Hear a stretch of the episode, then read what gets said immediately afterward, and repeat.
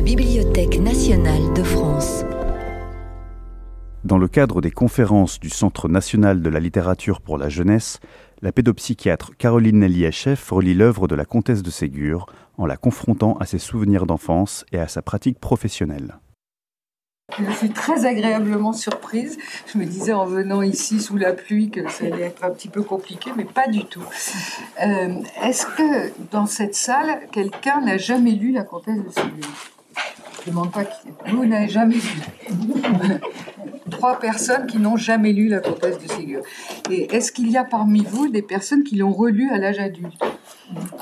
Ah oui, quand même Très bien. Alors, pour commencer, je vais, vous situer le, contexte de ce livre. Qui alors, je, ne suis pas historienne. Euh, je, n'ai pas écrit une biographie euh, de, la comtesse de Ségur. Ce livre est un livre de commande. Euh, chez Gallimard, François Sureau a lui-même écrit un premier livre qui s'appelle Ma vie avec Apollinaire. Euh, lui-même en a tiré l'idée après avoir lu le livre d'Emmanuel de, de Varesquiel qui s'appelle J'ai tant vu le soleil. C'est sa vie avec Stendhal. Donc voilà, il y avait deux, deux, livres comme ça. Antoine Gallimard demande à François Sureau s'il veut diriger une collection qui n'est pas tout à fait son métier, mais il accepte, comme beaucoup de choses. Et, euh, et donc, euh, il, faut des, il, faut, il faut des auteurs. Euh, nous sommes en vacances.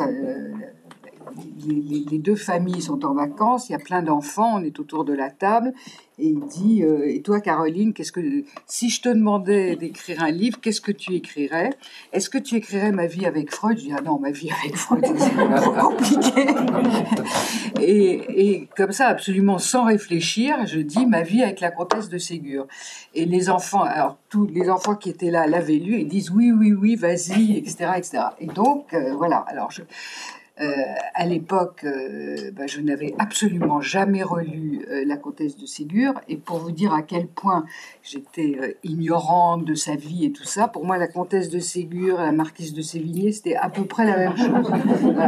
Et donc, il a fallu que je fasse un long travail pour, voilà, d'abord pour découvrir qui était la Comtesse de Ségur, alors que j'ignorais absolument tout, et ensuite pour lire son œuvre, alors de, pas du tout comme je l'avais lu enfant. Donc euh, son, œuvre complète euh, a été euh, maintenant rééditée. Elle est dans la collection bouquin en trois volumes. J'ai lu ça comme comme dans l'enfance, je lisais, enfin quand je commençais à lire Balzac, je lisais euh, tout Balzac, tout Zola, etc. Donc j'ai lu toute la comtesse de Ségur et j'ai découvert évidemment une œuvre. Enfin pas évidemment, c'était justement au départ, au départ je ne savais pas euh, ce que, ce que j'allais découvrir et j'ai eu à la fois, c'était très surprenant parce que euh, enfant je n'avais pas tout lu, j'en connaissais certains mais d'autres que que je n'avais pas lu tout simplement. Euh, et surtout quand on le lit dans la, dans, la continuité, effectivement, on a ce, sentiment d'une œuvre. Euh, et aussi, euh, ce qui est très, très amusant, c'est que elle écrit à, à, mesure que ses petits enfants grandissent, les personnages de ses livres grandissent également. Autrement dit, à la fin, il n'y a plus un seul enfant, il n'y a plus d'enfants du tout. Hein. ce sont euh, des jeunes gens et des jeunes filles qui entrent dans l'ère industrielle. C'est totalement passionnant et euh, c'est tout à fait comparable à, euh, au, livre de ses, livre de ses contemporains. Alors évidemment, elle souffre du fait d'être une femme et d'avoir écrit pour enfants, donc c'est considéré comme mineur. Et, et, donc, voilà, elle n'est pas dans la Pléiade, elle est dans la collection bouquins, etc. etc. Mais vraiment, la, relire aujourd'hui euh, avec nos yeux d'aujourd'hui et surtout dans la continuité, euh, franchement, ça vaut la peine. Euh, alors, le, principe de, cette collection explique premièrement qu'il ne s'agit pas d'une biographie, et deuxièmement, autre chose, c'est ma vie avec. Donc, il, s'agissait, c'est le principe. C'est pas moi qui tout d'un coup ai décidé de parler de moi. c'est le principe de la collection que j'ai bien sûr accepté qui était de, faire des allers-retours, c'est-à-dire qu'est-ce que ça évoque euh, quand, quand, quand, je lis ça, qu'est-ce que ça évoque, soit dans ma vie personnelle, soit dans ma vie professionnelle. Alors ma vie personnelle est quand même assez éloignée de scène. Elle est déjà éloignée dans le temps, je ne vis pas au 19e siècle, j'ai pas du tout les mêmes origines, etc., etc. Il y a quand même quelques éventuellement, en tout, cas, ça me fait penser à des choses, voilà. Euh, quant à ma vie professionnelle, alors oui, là, ça me fait penser à énormément de choses, parce que euh, euh, elle, est, elle est cataloguée littérature pour enfants, et je découvre qu'à l'époque, à, l'époque, évidemment, c'est lu, enfin c'est en principe destiné à ces petits enfants, mais avant de donner un livre à des petits-enfants, euh, ce sont les adultes qui lisent les, livres, et en particulier les parents. Donc, j'ai pris l'hypothèse, euh, c'est mon idée, peut-être c'est faux, peut-être c'est juste, je n'en sais rien, que euh, en réalité, enfin pas en réalité, d'abord, elle écrivait pour les adultes. Euh, pour les parents, les, des enfants et qu'elle avait un message à leur faire passer. Alors, qu'est-ce qui me fait penser ça? C'est que euh, avant d'écrire euh, tous les livres que, vous connaissez, elle a écrit un livre sur la santé des enfants, c'est-à-dire que la santé des enfants lui importait énormément, la santé et l'éducation. C'était vraiment, voilà, c'est ça qui l'intéressait. Donc, effectivement, le livre sur la santé s'adressait évidemment aux adultes et on peut tout à fait penser que les autres livres s'adressaient d'abord aux adultes, euh, que c'était en quelque sorte, de façon euh, détournée, euh, des, précis d'éducation. Effectivement, quand on les étudie en détail, aujourd'hui, je considère que c'est tout à fait des, précis d'éducation. Alors, qu'est-ce qu'on peut dire déjà de la, vie de la comtesse? Pour vous dire que vraiment, je, je n'en savais strictement rien et je suppose que vous n'êtes peut-être pas si nombreux à savoir qui elle était. Euh, vous, aurez remarqué que euh, c'est comtesse de Ségur née Rostopchine. Donc elle est russe et elle, tenait absolument à ce que sur les couvertures de ses livres, on mette la comtesse de Ségur née Rostopchine, ce qu'elle n'a obtenu ni qu'il y ait la comtesse de Ségur, ni qu'il y ait née Rostopchine. Hein, à l'époque, l'auteur ne comptait pas tellement. Ce qui comptait, c'était la bibliothèque rose. Euh, et ce n'est évidemment que plus tard qu'on euh, on a mis le nom de l'auteur, mais elle, voulait que ça soit sur le, euh, non seulement sur la couverture, mais sur la tranche. Elle ne l'a jamais obtenu, mais elle y tenait énormément. Donc, elle est née, elle est née en Russie, elle est née, en 1799, autant dire 1800 pour la situer dans le, enfin, elle n'est pas née en 1800, elle est née en 1799 évidemment au XIXe siècle. Elle est la troisième enfant d'un couple absolument improbable. Ce couple, c'est euh, Fedor Rostopchine, qui est quelqu'un de... Euh, qui est, qu'est-ce qu'on peut dire, le russe tel qu'on l'imagine, quelqu'un de, euh, probablement très séduisant, quelqu'un qui aimait écrire, qui a beaucoup écrit, quelqu'un qui a fait une carrière et qui aurait pu se marier avec qui il souhaitait. Euh, et qui a, choisi, euh, car il l'a véritablement choisi, euh, une des sœurs Protasov qui était à la cour, à la cour de Catherine II et qui était une femme austère, très austère, apparemment sans, beaucoup de charme, mais elle lui a plu. Ils, se sont mariés et euh, il lui a fait beaucoup d'enfants, comme ça se passait à l'époque. Elle est donc la, elle est donc la troisième. Elle est, euh, c'est une petite fille euh, très vive, très insolente. C'est trop parce que les enfants ne peuvent pas être insolents à cette à cette époque. une mère extrêmement sévère. Euh, elle est aujourd'hui, on dirait qu'elle a été maltraitée, mais à l'époque, on va dire que tous les enfants l'étaient. Hein, donc, elle n'était pas, elle, particulièrement maltraitée dans cette famille-là, mais euh, elle avait froid en hiver, elle avait faim, elle était punie. Enfin, aujourd'hui, on trouverait ça absolument abominable, mais encore une fois, euh, je crois qu'il faut pas, il faut se garder de juger avec nos yeux d'aujourd'hui. Tous les enfants étaient élevés comme ça à l'époque, et donc, euh, elle est, disons, pas trop mal, pas, trop mal sortie. Euh,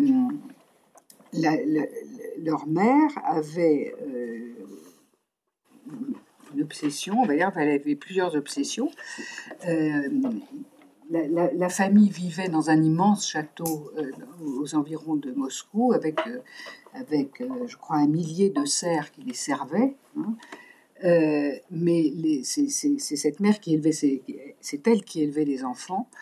elle leur parlait toutes les langues, elle leur a appris toutes les langues sauf le russe, qui était la langue des serfs. Donc c'était la langue qu'il ne fallait pas parler. Donc ces enfants parlaient anglais, français, euh, italien, éventuellement allemand, je ne suis pas sûre de l'allemand. Euh, les, garçons étaient élevés par des précepteurs et les filles n'avaient aucune éducation, euh, mais en assistant aux leçons des garçons, c'est comme ça que par la bande, elles apprenaient des petites choses. Mais il n'y avait pas d'éducation particulière pour les filles qui étaient donc destinées à se marier et avoir beaucoup d'enfants. C'était l'époque, hein, c'est pas, euh, je, ne le dis pas de façon critique, c'était comme ça. Euh, alors, cette, cette, mère avait une obsession, c'était de faire nettoyer les parquets euh, par les cerfs, donc ils passaient leur vie à nettoyer les parquets, et elle avait une autre obsession, elle avait des, des oiseaux, une, volière absolument impressionnante, et elle donnait des, des, des quoi, des, animaux vivants à ces oiseaux. Voilà, elle passait son temps à ça. Elle avait une autre obsession, c'était, alors à un moment, elle s'est convertie. Euh, elle s'est convertie au catholicisme. Alors, ce qu'il faut savoir, c'est que euh, à l'époque, les jésuites qui avaient été euh, expulsés de pays comme la France se retrouvaient, pour certains d'entre eux, en Russie, étaient extrêmement appréciés, en particulier comme en particulier pour l'enseignement. Donc, pas seulement que en France, il y a eu des écoles de jésuites, ils, ont, ils sont partis également en Russie, et euh, nombre de femmes russes de l'aristocratie se sont converties. Euh, ce qui était, euh, alors, pas très bien vu, on va dire, puisque, puisque le tsar était en même temps, enfin, c'est lui qui dirigeait qui, dirigeait la, religion, et donc changer de religion, c'était également être contre le tsar. Donc ça posait un petit problème. Voilà, donc l'obsession de, l'obsession de cette femme était de... D'abord, elle s'est convertie elle-même, son mari n'était pas content du tout, et elle a eu pour autre obsession de convertir, euh, de convertir sa famille, euh, voire la Russie tout entière. C'était quand même une euh, vaste ambition, mais elle s'y est attachée. Pour, pour la comtesse de Ségur, ça s'est passé de la façon suivante, car elle s'est convertie. à l'âge de 15 ans, la famille était dans une, dans, dans une propriété d'amis de la famille. la jeune fille se promène dans un parc euh, et euh, la pluie commence à tomber. Euh, à ce moment-là, elle s'abrite elle s'abrite, voilà, il y a un endroit où s'abriter, et s'abrite également un jeune homme, qui était un jeune homme de l'aristocratie, qui était également invité, et les jeunes gens échangent quelques mots. passe devant ce, kiosque, s'appelle un kiosque, une, dame assez âgée qui voit les deux jeunes gens échanger quelques mots, qui rentrent en vitesse au château et qui disent c'est affreux, c'est abominable, ces jeunes gens se sont parlé, etc. Donc euh, Sophie rentre, euh, elle rentre, voilà, la pluie s'est arrêtée, elle rentre, et à ce moment-là, sa mère fait, on va dire, ça s'appelait pas comme ça à l'époque, mais elle fait une immense crise d'hystérie. Euh, elle injurie sa fille devant tout le monde. Euh, et elle, fait une crise d'hystérie qui ressemble à une crise d'épilepsie. Enfin bref, c'est le, drame absolu. Le jeune homme est renvoyé.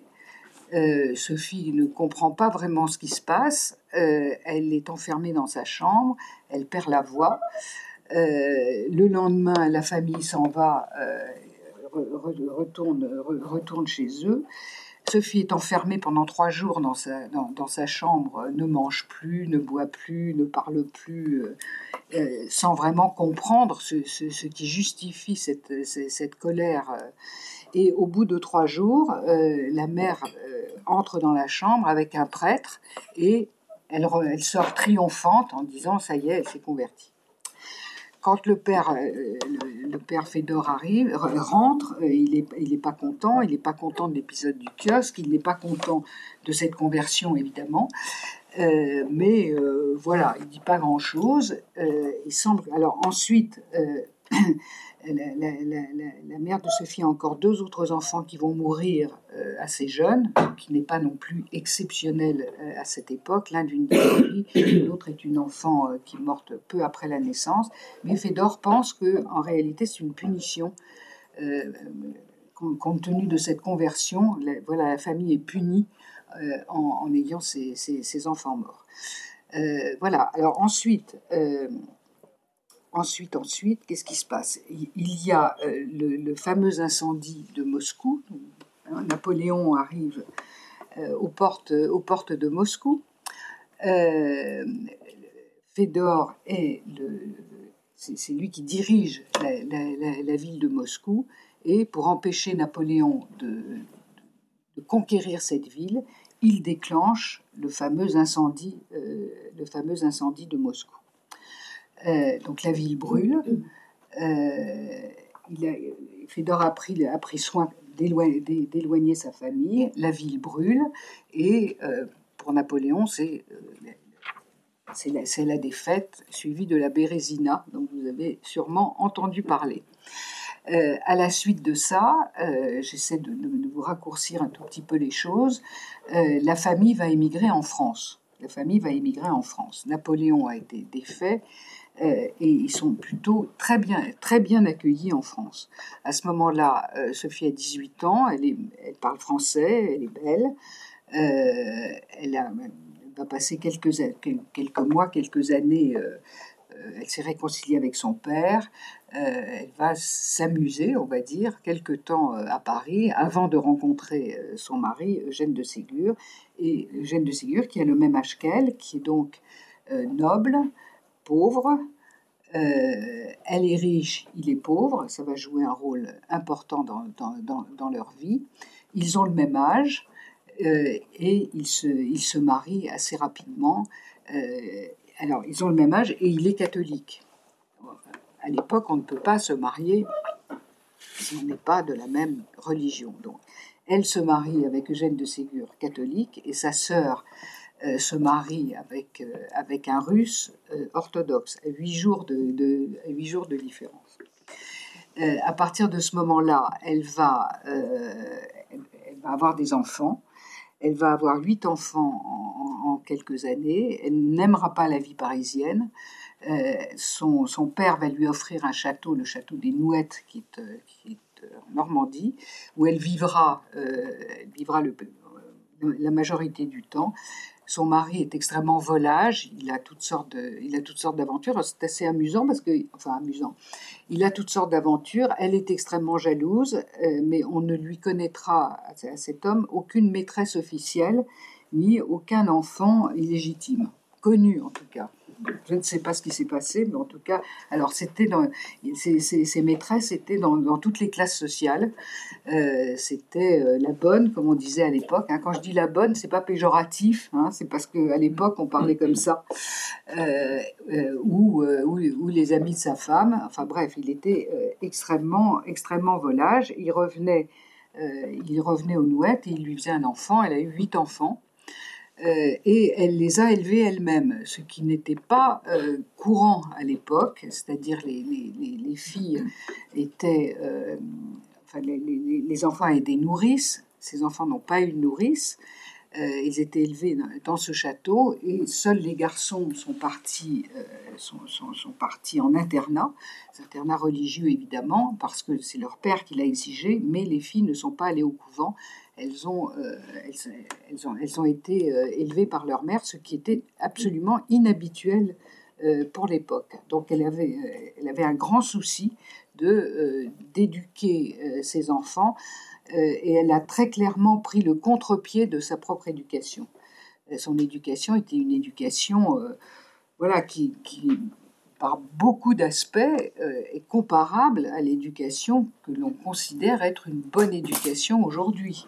Hein, c'est-à-dire, ces, ces, filles étaient. alors, elles étaient c'était quoi les, les, idéaux de l'éducation de l'époque? N'étaient pas tout, évidemment tout à fait les mêmes. L'épanouissement de l'enfant, euh, c'était pas du tout le sujet. Euh, les enfants devaient être obéissants, euh, bien élevés, euh, devaient avoir des, des principes moraux religieux euh, voilà, mais en même temps, euh, elle était, euh, je veux dire, elle faisait des fêtes en permanence. elle leur apprenait la charité chrétienne. voilà, elle, les enseignait et la vie avait l'air d'être franchement assez agréable, très près de la nature. Voilà, y a, dans, tous les livres, vous pouvez voir des, des, descriptions des repas, par exemple, qui sont absolument extraordinaires. Euh, les, péchés, la gourmandise, etc., devaient, être euh, euh, réprimés, mais, de façon proportionnée. les enfants n'étaient pas battus. Enfin, c'est une éducation qui n'était pas du tout celle celle qui était pratiquée à l'époque. Donc là, elle avait vraiment, voilà, elle pouvait observer observer beaucoup de choses. Euh, et dès, cette époque, euh, elle, écrivait des contes pour ses enfants qui n'étaient absolument pas destinés euh, qui n'étaient absolument pas destinés à être publiés. De toute façon, une femme de l'aristocratie ne publiait pas, ne devait pas gagner d'argent, etc. etc. voilà, donc pendant, pendant toutes ces années, elle a des enfants. Sa, sa, dernière enfant, Olga, n'était pas une, elle dit, on pense que les premiers enfants étaient évidemment des enfants désirés, surtout l'aîné Gaston, euh, qui était destiné à la pairie. Euh, donc il y a d'abord des garçons, puis des filles, et pour sa dernière fille, Olga, euh, elle a failli mourir euh, au moment de l'accouchement, et là, elle a décidé que ça suffisait. Alors, quand on décide que ça suffit euh, à cette époque-là, ça veut dire qu'on n'a plus de relations sexuelles, ce qui est un moyen de ne plus avoir d'enfants. Donc, vous imaginez que au niveau des relations avec son mari, ça a quand même quelques conséquences. Et euh, à, la, suite de, cette, de, ce dernier accouchement extrêmement traumatique pour elle, euh, elle alors il y a ça, il y a le fait que plusieurs événements à ce moment-là. D'abord donc cette, cet accouchement qui s'est très mal passé, son aîné Gaston, destiné à la pairie, qui décide en fait de devenir prêtre, ce qui la désespère complètement. Euh, bref, elle commence ce qu'on appellerait aujourd'hui euh, une dépression, mais à l'époque, on, ne connaît pas euh, la dépression. alors, est-ce que c'est une dépression? En fait, j'en suis pas du, j'en suis pas tout à, je suis pas sûre qu'on puisse employer ce terme-là. ce qui se passe, c'est que d'une part, elle est, malade. Elle a manifestement, d'abord, elle est migraineuse. et la migraine, alors ceux qui, ceux qui, ont la migraine savent ce que c'est. Hein C'est-à-dire que euh, elle, elle, doit être dans l'obscurité, elle a mal, etc. Ça prend plusieurs jours. Donc d'une part, elle a des migraines. D'autre part, elle a euh, très probablement, pour autant qu'on puisse le reconstituer, euh, une infection urinaire et gynécologique non traitée. Donc elle a des accès de fièvre, etc. etc. Et puis, en clair, elle n'a plus envie de vivre. Elle n'a plus envie de vivre. Cet épisode dure dix ans. Donc c'est quand même très très très très long. Et euh, donc pendant cette période, elle vit donc dans son château. Les filles, ses filles qui ont écrit ensuite racontent que lorsqu'elle avait euh, ses migraines, euh, alors elles disent pas migraines, mais elles disent il fallait pas faire de bruit, etc., etc. Cet épisode dure dix ans et le plus étonnant, c'est qu'elle en soit sortie. alors évidemment sans aucun traitement, il n'y avait pas de traitement à l'époque. Euh, évidemment, il n'y avait pas de médicaments, il n'y avait pas de psy non plus. Et donc, elle, elle, elle, elle en sort, euh, elle en sort, euh, elle en sort. Voilà. Alors, comment est-ce qu'elle en sort? Il y, a des, événements qui se passent, qui se passent à ce moment-là. Est-ce que ce sont ces événements qui provoquent la sortie de, cet épisode? Évidemment, je n'en sais rien. Mais il se trouve quand même que alors son fils Gaston, qui entre-temps est devenu un prélat très important, a écrit un, texte qu'il n'arrive pas à faire publier. Elle va s'occuper de le faire publier. C'est sa première œuvre. Enfin, c'est pas elle qui l'a écrit, elle s'occupe de le faire éditer. Euh, ce, texte aura un succès mondial. Il, va être édité à un million d'exemplaires. Je ne sais pas si vous vous rendez compte, mais aujourd'hui, quand, on vend 5000 exemplaires, c'est formidable. Hein. Donc, euh, dans toute l'Europe, euh, il est lu.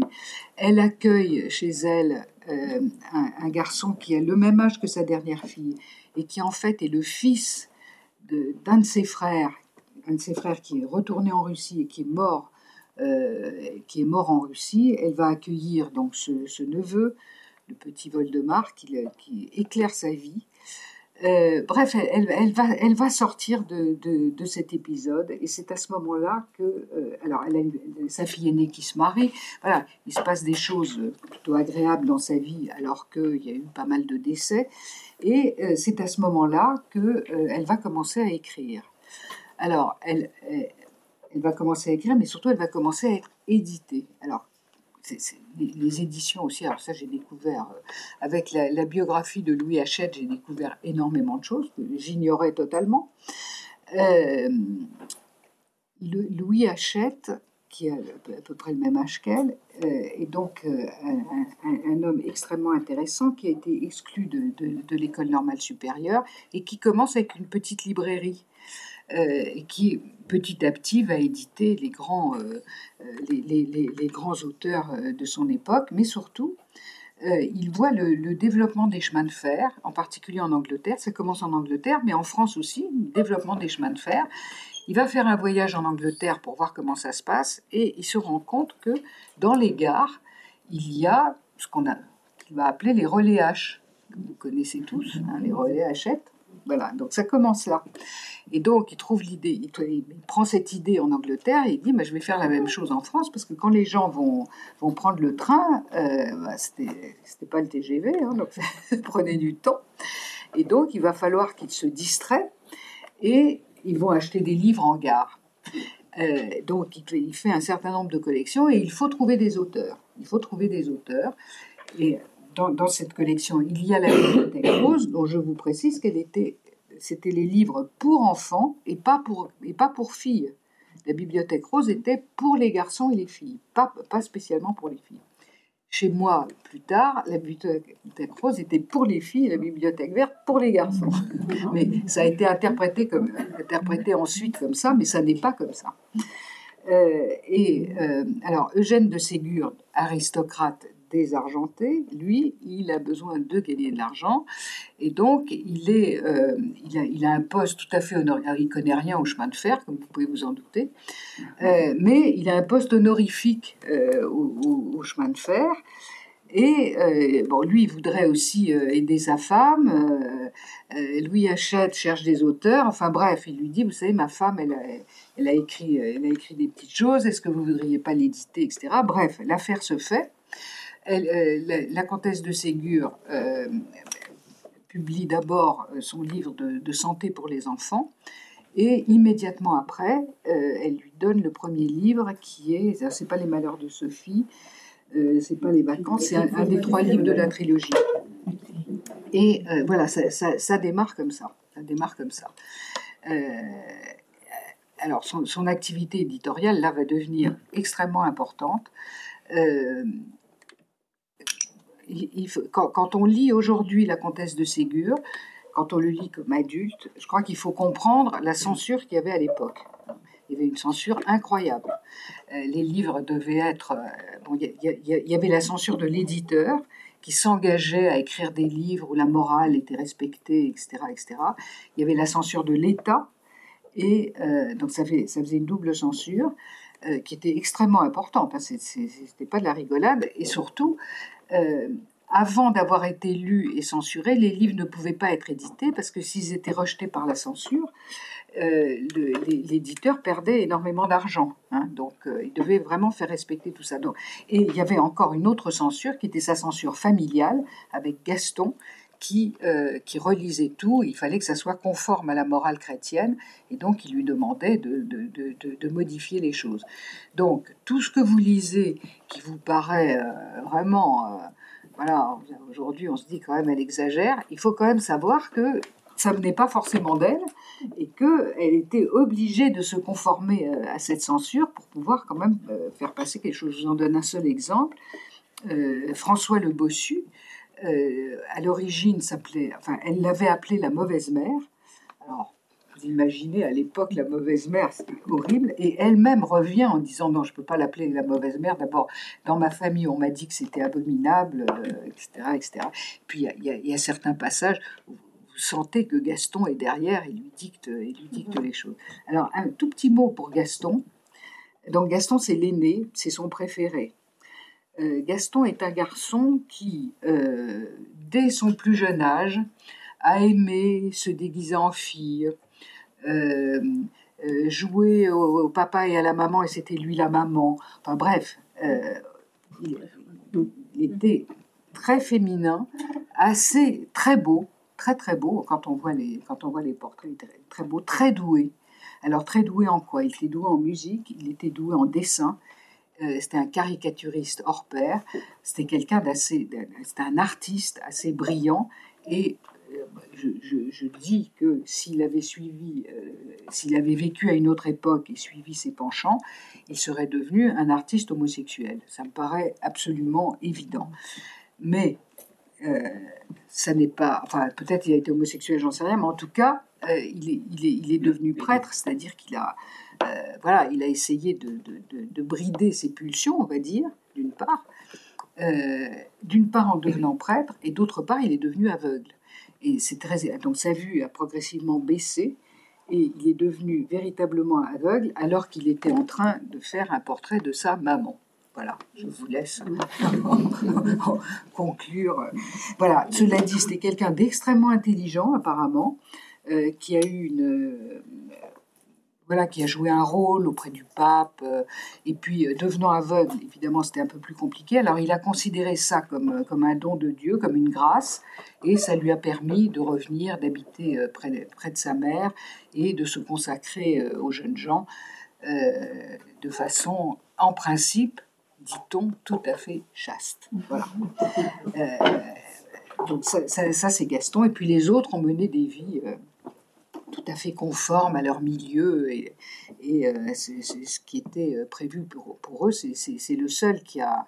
Alors, euh, à, cette époque, les, les, membres de l'aristocratie, effectivement, étaient soit dans l'armée, soit, soit, soit des prêtres, évêques, etc., etc., mais pas la famille Ségur. La famille Ségur, c'était plutôt l'armée. Vous savez que l'avenue de Ségur, par exemple, c'est pas du tout la comtesse de Ségur, Hein, c'est euh, le maréchal de Ségur, je sais pas quoi. Il n'y a pas de rue comtesse de Ségur. Hein, c'est des Ségur hommes. Euh, voilà. Par contre, il y, a une, euh, y, a une, statue de la comtesse de Ségur dans le jardin du Luxembourg. Il faut la chercher. Moi qui habite tout près, j'ai mis un moment à la trouver, mais je l'ai trouvée. voilà. donc, elle commence donc, elle commence donc à écrire et elle commence surtout à, à, gagner de l'argent. alors, à l'époque, les, droits d'auteur, ce n'était pas du tout comme maintenant. Euh, l'éditeur donnait un forfait, euh, et voilà, c'était tout. Euh, c'était tout. Et donc petit à petit, elle, augmente, enfin elle demande de plus en plus d'argent et elle finit par être payée comme, elle finit, elle finit par être ce qui est considéré à l'époque comme bien payé c'est-à-dire euh, comme Flaubert qui était plutôt mal payé, euh, et d'autres. Euh, et surtout, à l'époque, les femmes n'avaient pas le droit de... Les, femmes ne pouvaient pas toucher de l'argent. C'est le mari qui, touchait de l'argent. ce n'est qu'en 1907 que les femmes ont pu toucher l'argent qu'elles gagnaient. Et elle a obtenu de haute lutte que son mari, Eugène de Ségur, écrive une lettre à, son éditeur pour qu'elle puisse elle-même toucher cet argent. Ça, c'est quand même une action féministe notable. Mais ce qui est notable aussi, c'est qu'elle n'a pas du tout transmis ça à ses filles. Ses filles ont été mariées de la façon la plus classique, n'ont pas gagné leur vie, etc. C'est-à-dire, elle a obtenu ça pour elle, mais elle n'en a pas du tout fait. Euh, euh, voilà, elle n'a pas du tout œuvré pour ça, etc. Donc, euh, il ne faut pas dire la comtesse de Ségur était féministe. Non, elle a obtenu pour elle ce qu'elle voulait, et voilà. Et ses filles, ses filles, pas du, ces, filles n'ont absolument pas suivi cette, euh, cette voie. C'était des, des, femmes qui ont euh, épousé des aristocrates, qui ont eu des enfants, qui n'ont rien fait de leur vie. Euh, voilà. Donc, c'est pas une féministe. On ne peut pas dire aujourd'hui qu'elle était féministe. voilà. Alors, maintenant, l'œuvre. L'œuvre, quand on la relit, quand on la lit aujourd'hui, bon, d'abord, il y a un style vous l'avez certainement remarqué, euh, le style dialogué, euh, qui n'était pas du tout euh, en vogue à l'époque, le style dialogué, et puis le côté feuilleton, ce que vous voyez aujourd'hui dans les séries. Dans les séries d'aujourd'hui, c'est exactement le même système. Hein. Alors le feuilleton, c'est soit un épisode est une histoire en elle-même, soit l'épisode numéro 2 fait la suite de l'épisode numéro 1. Voilà. À l'époque, euh, que ce soit euh, Balzac en particulier, euh, Dumas et d'autres, enfin les grands auteurs de l'époque, écrivaient des feuilletons. Qui, enfin, toutes leurs œuvres sont des feuilletons qui ont d'abord été édités dans les journaux et qui ensuite étaient réunis, étaient réunis en volume. Alors, idem pour la comtesse de Ségur. Ces, livres les livres que vous pouvez lire maintenant étaient d'abord euh, édités en, feuilleton dans une revue d'enfants dont le nom m'échappe, mais que, enfin, qui était aussi euh, qui était aussi édité par Hachette.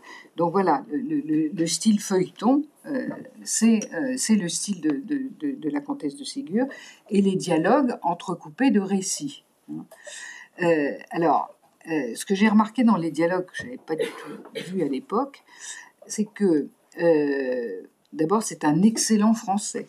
Si vous voulez lire ça des enfants, un excellent français. Autrement dit, les enfants ne parlent pas enfants. Les enfants parlent exactement comme des adultes. Euh, et je pense, alors ça c'est une interprétation, ça c'est ce que vous pouvez constater. Maintenant je vous dis comment moi je l'interprète. Je pense que c'était absolument délibéré. C'est-à-dire que euh, les, enfants chez la comtesse de Ségur ne sont pas des adultes en miniature, euh, ce sont des enfants, ils ont vraiment des préoccupations d'enfants, mais pour moi, le fait qu'elle les fasse parler comme des adultes, c'est-à-dire euh, un langage à la fois extrêmement correct et, euh, assez, assez riche, pour moi, ça indique, ça indique la, façon dont elle considérait les enfants. Les enfants sont sont à égalité de considération avec les adultes. Hein. Pas comme adultes en miniature, mais en considération. Et ça, c'est très très frappant. Alors, je trouve que ça a une conséquence. Alors, je ne sais pas si vous partagez cet avis. Personnellement, je déteste les, les émissions de radio ou les films qui adaptent la comtesse de Ségur. Parce que autant, si vous voulez, ces livres sont faits pour être lus et ils sont lus, euh, ils sont lus, euh, même pas à voix basse, ils sont lus dans la tête. Hein. Quand ils sont, euh, quand vous les écoutez ou quand vous les voyez, quand vous, voyez ces enfants parler de cette façon-là, vous dites mais il y a quelque chose qui ne va pas. Ça, ne, pour moi, ça ne passe pas. Hein. alors, je, pense en revanche que quelqu'un qui n'a jamais lu La Comtesse de Ségur et qui voit les films peut les apprécier. Je dis pas, dis pas du tout qu'ils sont mauvais, mais euh, on voit bien cette espèce de décalage quand on voit euh, la, petite Sophie euh, qui, dans le film, dit ma bonne ceci, ma bonne cela. Qu'est-ce que c'est que ça? Ça va pas du tout. Alors que quand on le lit, on n'a pas cette impression-là. Donc je pense vraiment que c'est fait pour être lu et pour être lu dans la tête et que à ce moment-là, le fait que les enfants ne parlent pas comme des, comme des enfants signifie quelque chose. Donc ça, c'est pour le style. Hein. Donc le style, euh, voilà. Alors c'est euh, bon, d'abord il y a du suspense. Hein, il se passe tout le temps quelque chose. Euh, c'est vraiment, c'est extrêmement vivant. C'est exactement ce que vous voyez maintenant dans, dans, dans, dans les séries. C'est le, le, même système, mais aujourd'hui dans les dans, les, journaux, il n'y a plus de feuilletons. Les feuilletons, maintenant, c'est la télé. Voilà. Euh, alors je pense qu'elle aurait été une feuilletoniste hors pair. enfin, voilà. Le langage des enfants, c'est quelque chose quand même qui m'a énormément, euh, énormément frappé. Alors maintenant, il y a les thèmes. Je pense en quoi est-ce qu'elle m'a paru, euh, d'une certaine manière, prémonitoire? je pense qu'elle est la première, ou en tout cas, j'ai pas trouvé avant elle, la première à avoir dénoncé la maltraitance. Alors, la maltraitance, la vraie, euh, la maltraitance, même, même pour l'époque, ce qui était considéré comme maltraitant, euh, qui évidemment existait, mais qui était dénoncé chez ce qu'on appelait les pauvres. Il n'y avait que les pauvres qui étaient censés maltraiter leurs enfants parce qu'ils n'avaient pas l'éducation, etc., etc. Elle, ce qu'elle montre, c'est que la maltraitance euh, sévit dans l'aristocratie. Et elle est la première à dénoncer ça. Alors, il y a plusieurs sortes. J'emploie le mot maltraitance, qui évidemment n'est pas un mot de l'époque. Hein. Mais voilà, c'est juste pour que on, s'entende.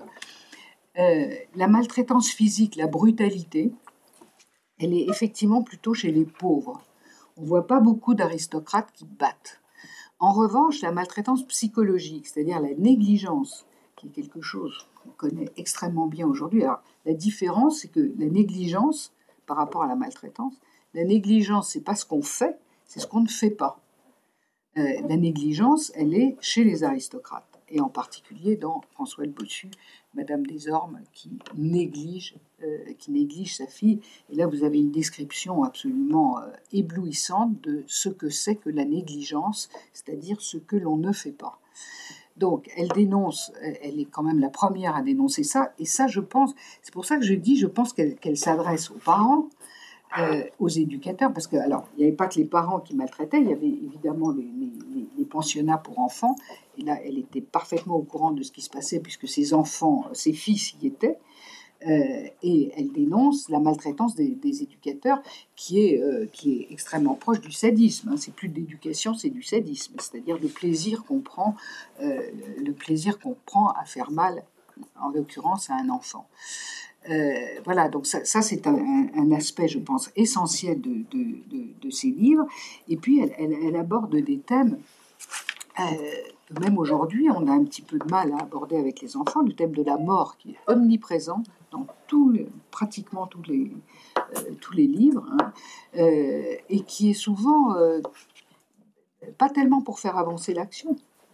Dans, un des livres, il y a une petite fille de deux ans qui meurt dans un, dans, une flaque d'eau parce que sa mère ne l'a pas surveillée, ça n'a rien à voir avec l'action. Euh, certains livres commencent par un accident euh, euh, où le cocher meurt, les, personnes sont blessées. la, mort est absolument omniprésente, surtout dans la sorte de Gribouille d'ailleurs, où alors là, la mort, ça commence par la mort de la mère et ça continue, etc. etc. dans, dans, dans, dans, François le Bossu, euh, la mort des enfants eux-mêmes. Enfin, bref, la mort est absolument omniprésente et elle en parle, euh, elle en parle comme encore aujourd'hui, certains adultes ont du mal à parler de la mort aux enfants. Hein. Et euh, elle a gardé, si vous voulez, c'est très intéressant parce que je pense qu'elle a gardé une âme enfantine. Elle n'est pas du tout, elle n'est pas du tout enfantine, mais elle a gardé cette quelque chose que certaines personnes ont et d'autres n'ont pas. Moi, j'ai pas du tout. Hein, donc, euh, c'est pas du tout euh, euh, quelque chose que. Enfin, je, l'admire chez les personnes qui ont ça, justement, parce que je l'ai pas. cette possibilité de, de, de, de ressentir elle-même ce que les enfants ressentent. Voilà. Et ça, c'est quand même assez exceptionnel. Je vois que vous acquiescez, vous avez l'air d'être d'accord avec ça. euh, c'est pas du tout qu'elle était enfantine, mais elle, elle, sait ce qui, euh, elle sait aussi ce qui excite les enfants. voilà, alors qu'est-ce qui est, le thème de la mort omniprésent, y, compris chez les enfants. Pour moi, ensuite j'ai étudié trois livres plus précisément, je vais vous en parler. je vais peut-être avant vous dire un mot des gravures. Alors, si vous avez lu La Comtesse de Ségur, je pense que vous vous souvenez tous des gravures, des gravures extrêmement talentueuses. Alors, il y en a beaucoup, euh, et on se souvient de quelques-unes. On se souvient pas, parce qu'il y a des gravures assez illustratives, et puis il y a des gravures vraiment qui frappent. Il y a des gravures qui frappent, il y a des gravures. Alors, celles qui frappent, c'est des gravures où il y a du danger, et, c'est où il y a la maltraitance, il y a, des fessées. Hein, ça, c'est des gravures, franchement, on s'en souvient. Alors, on a dit, on a dit, en particulier dans, certaines biographies, alors, euh, si, vous recherchez sur Internet des livres sur la comtesse de Ségur, vous allez voir une, masse de livres, qui va, une masse de titres qui va se, dérouler devant vous. Euh, que évidemment j'ai regardé, que je n'ai pas tous lus parce que euh, quand on veut écrire, si on est, n'étant pas historienne, je me suis dit si je suis envahie par tout ce qui a été écrit, je ne vais pas y arriver. Donc j'en ai lu quelques-uns, mais, mais, pas tous, parce que, parce que voilà, parce que je voulais garder, un peu de fraîcheur, disons. Euh, mais ce qu'on voit dans les biographies, c'est que en réalité, on n'a pas tant de, on n'a pas tant d'informations sur sa vie. Et donc les biographes, la plupart, remplissent les trous avec ce qu'ils trouvent dans les livres. Or, la comtesse de Ségur n'est pas Annie Ernaux, elle ne fait pas de l'autofiction, et ses livres ne sont pas sa vie. C'est en ça, pour, je ne vais pas vous parler d'Annie mais c'est en ça que pour moi, c'est véritablement un auteur. C'est-à-dire, c'est pas quelqu'un qui raconte sa vie, c'est quelqu'un qui prend des éléments de sa vie pour en faire autre chose. Et donc, personnellement, je pense qu'on ne peut pas se servir de ce qu'on trouve dans les livres pour dire euh, Sophie c'est elle, etc., etc. exemple concret, tout le monde dit, tous les auteurs disent Sophie c'est elle. Sophie des malheurs de Sophie. Sophie c'est elle. Euh, alors, euh, généralement, on se souvient des poissons, les poissons découpés, le sel sur les poissons, tout le monde se souvient de ça. Sophie, euh, par ailleurs, est une tueuse en série d'animaux. Elle en a tué, mais euh, tout le long du livre, elle, tue les animaux. D'accord. Euh, Sophie, c'est une petite curieuse.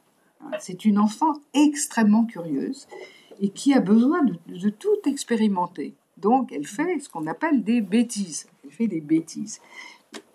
Des enfants qui ne sont, dont la curiosité n'est pas réprimée font des bêtises parce qu'ils vont expérimenter, etc. Alors, euh, Sophie donc, porte le même prénom que Sophie, et Sophie de Ségur a certainement fait des bêtises, celle-là ou d'autres. Mais euh, ce qu'elle raconte dans son livre, c'est comment elle est éduquée. Hein on voit pas ça au début, on voit les bêtises et effectivement les enfants trouvent ça formidable parce que soit ils en font eux-mêmes, soit ils n'osent pas en faire et ils trouvent ça formidable qu'elle en fasse. Mais derrière les bêtises, il y a la répression des bêtises et ça c'est très intéressant parce que Sophie, euh, Sophie de Ségur enfant était, euh, punie d'une façon, euh, encore une fois, qu'on jugerait aujourd'hui incroyable. Dans le livre, pas du tout. C'est extrêmement proportionné, extrêmement proportionné il n'y a pas de cris, il n'y a pas de coups, etc. Elle a fait une bêtise, elle est punie de façon proportionnée, et donc elle va en principe comprendre, elle met un moment à comprendre, hein, parce que ça recommence, et à la fin, elle a été éduquée. Hein. On parlerait aujourd'hui, quasiment on parlerait, pas tout à fait, mais d'éducation positive.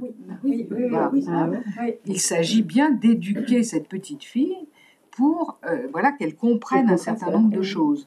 Alors, je pense qu'à la première lecture, on voit pas ça du tout. Hein. et ce qu'on retient quand on a, quand on a retenu, quand on quand on a lu, relu euh, les Malheurs de Sophie, on se souvient de la poupée qui a fondu, etc., etc. On se souvient des bêtises. On se souvient pas tellement euh, de, la façon dont, elle est éduquée par une mère. Alors, c'est les mères qui éduquent. Hein. Les pères sont quand même euh, assez absents, sauf dans, dans François le Bossu.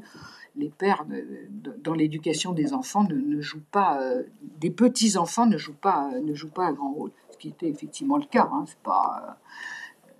Euh, papa poule, alors papa poule encore, hein, dans François le Bossu, c'est un papa poule on voit quand même une diversité de, de, positionnement des parents par rapport aux enfants euh, qui est euh, tout à fait remarquable, tout à fait remarquable, que ce soit dans l'aristocratie ou euh, dans, ce qu'on appelait, dans ce qu'on appelait les, classes pauvres.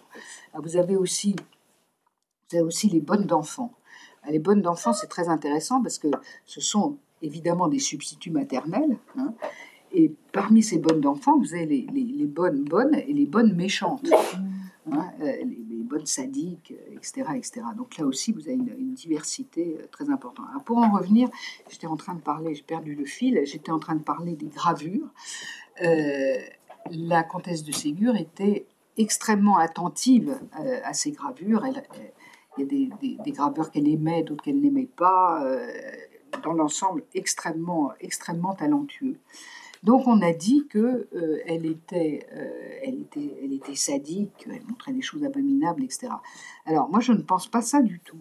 C'est-à-dire ce que je pense, c'est que elle a, euh, elle a exposé des, des, adultes sadiques, véritablement sadiques, pour en montrer les conséquences. C'est pas qu'elle-même était sadique, qu'elle aurait aimé, euh, elle aurait, pris plaisir à montrer des enfants comme ci, comme ça. Je pense que le fait de montrer que des adultes sont comme ça avait une valeur éducative, avait une valeur éducative, en particulier sur les, sur, les coups. Euh, voilà.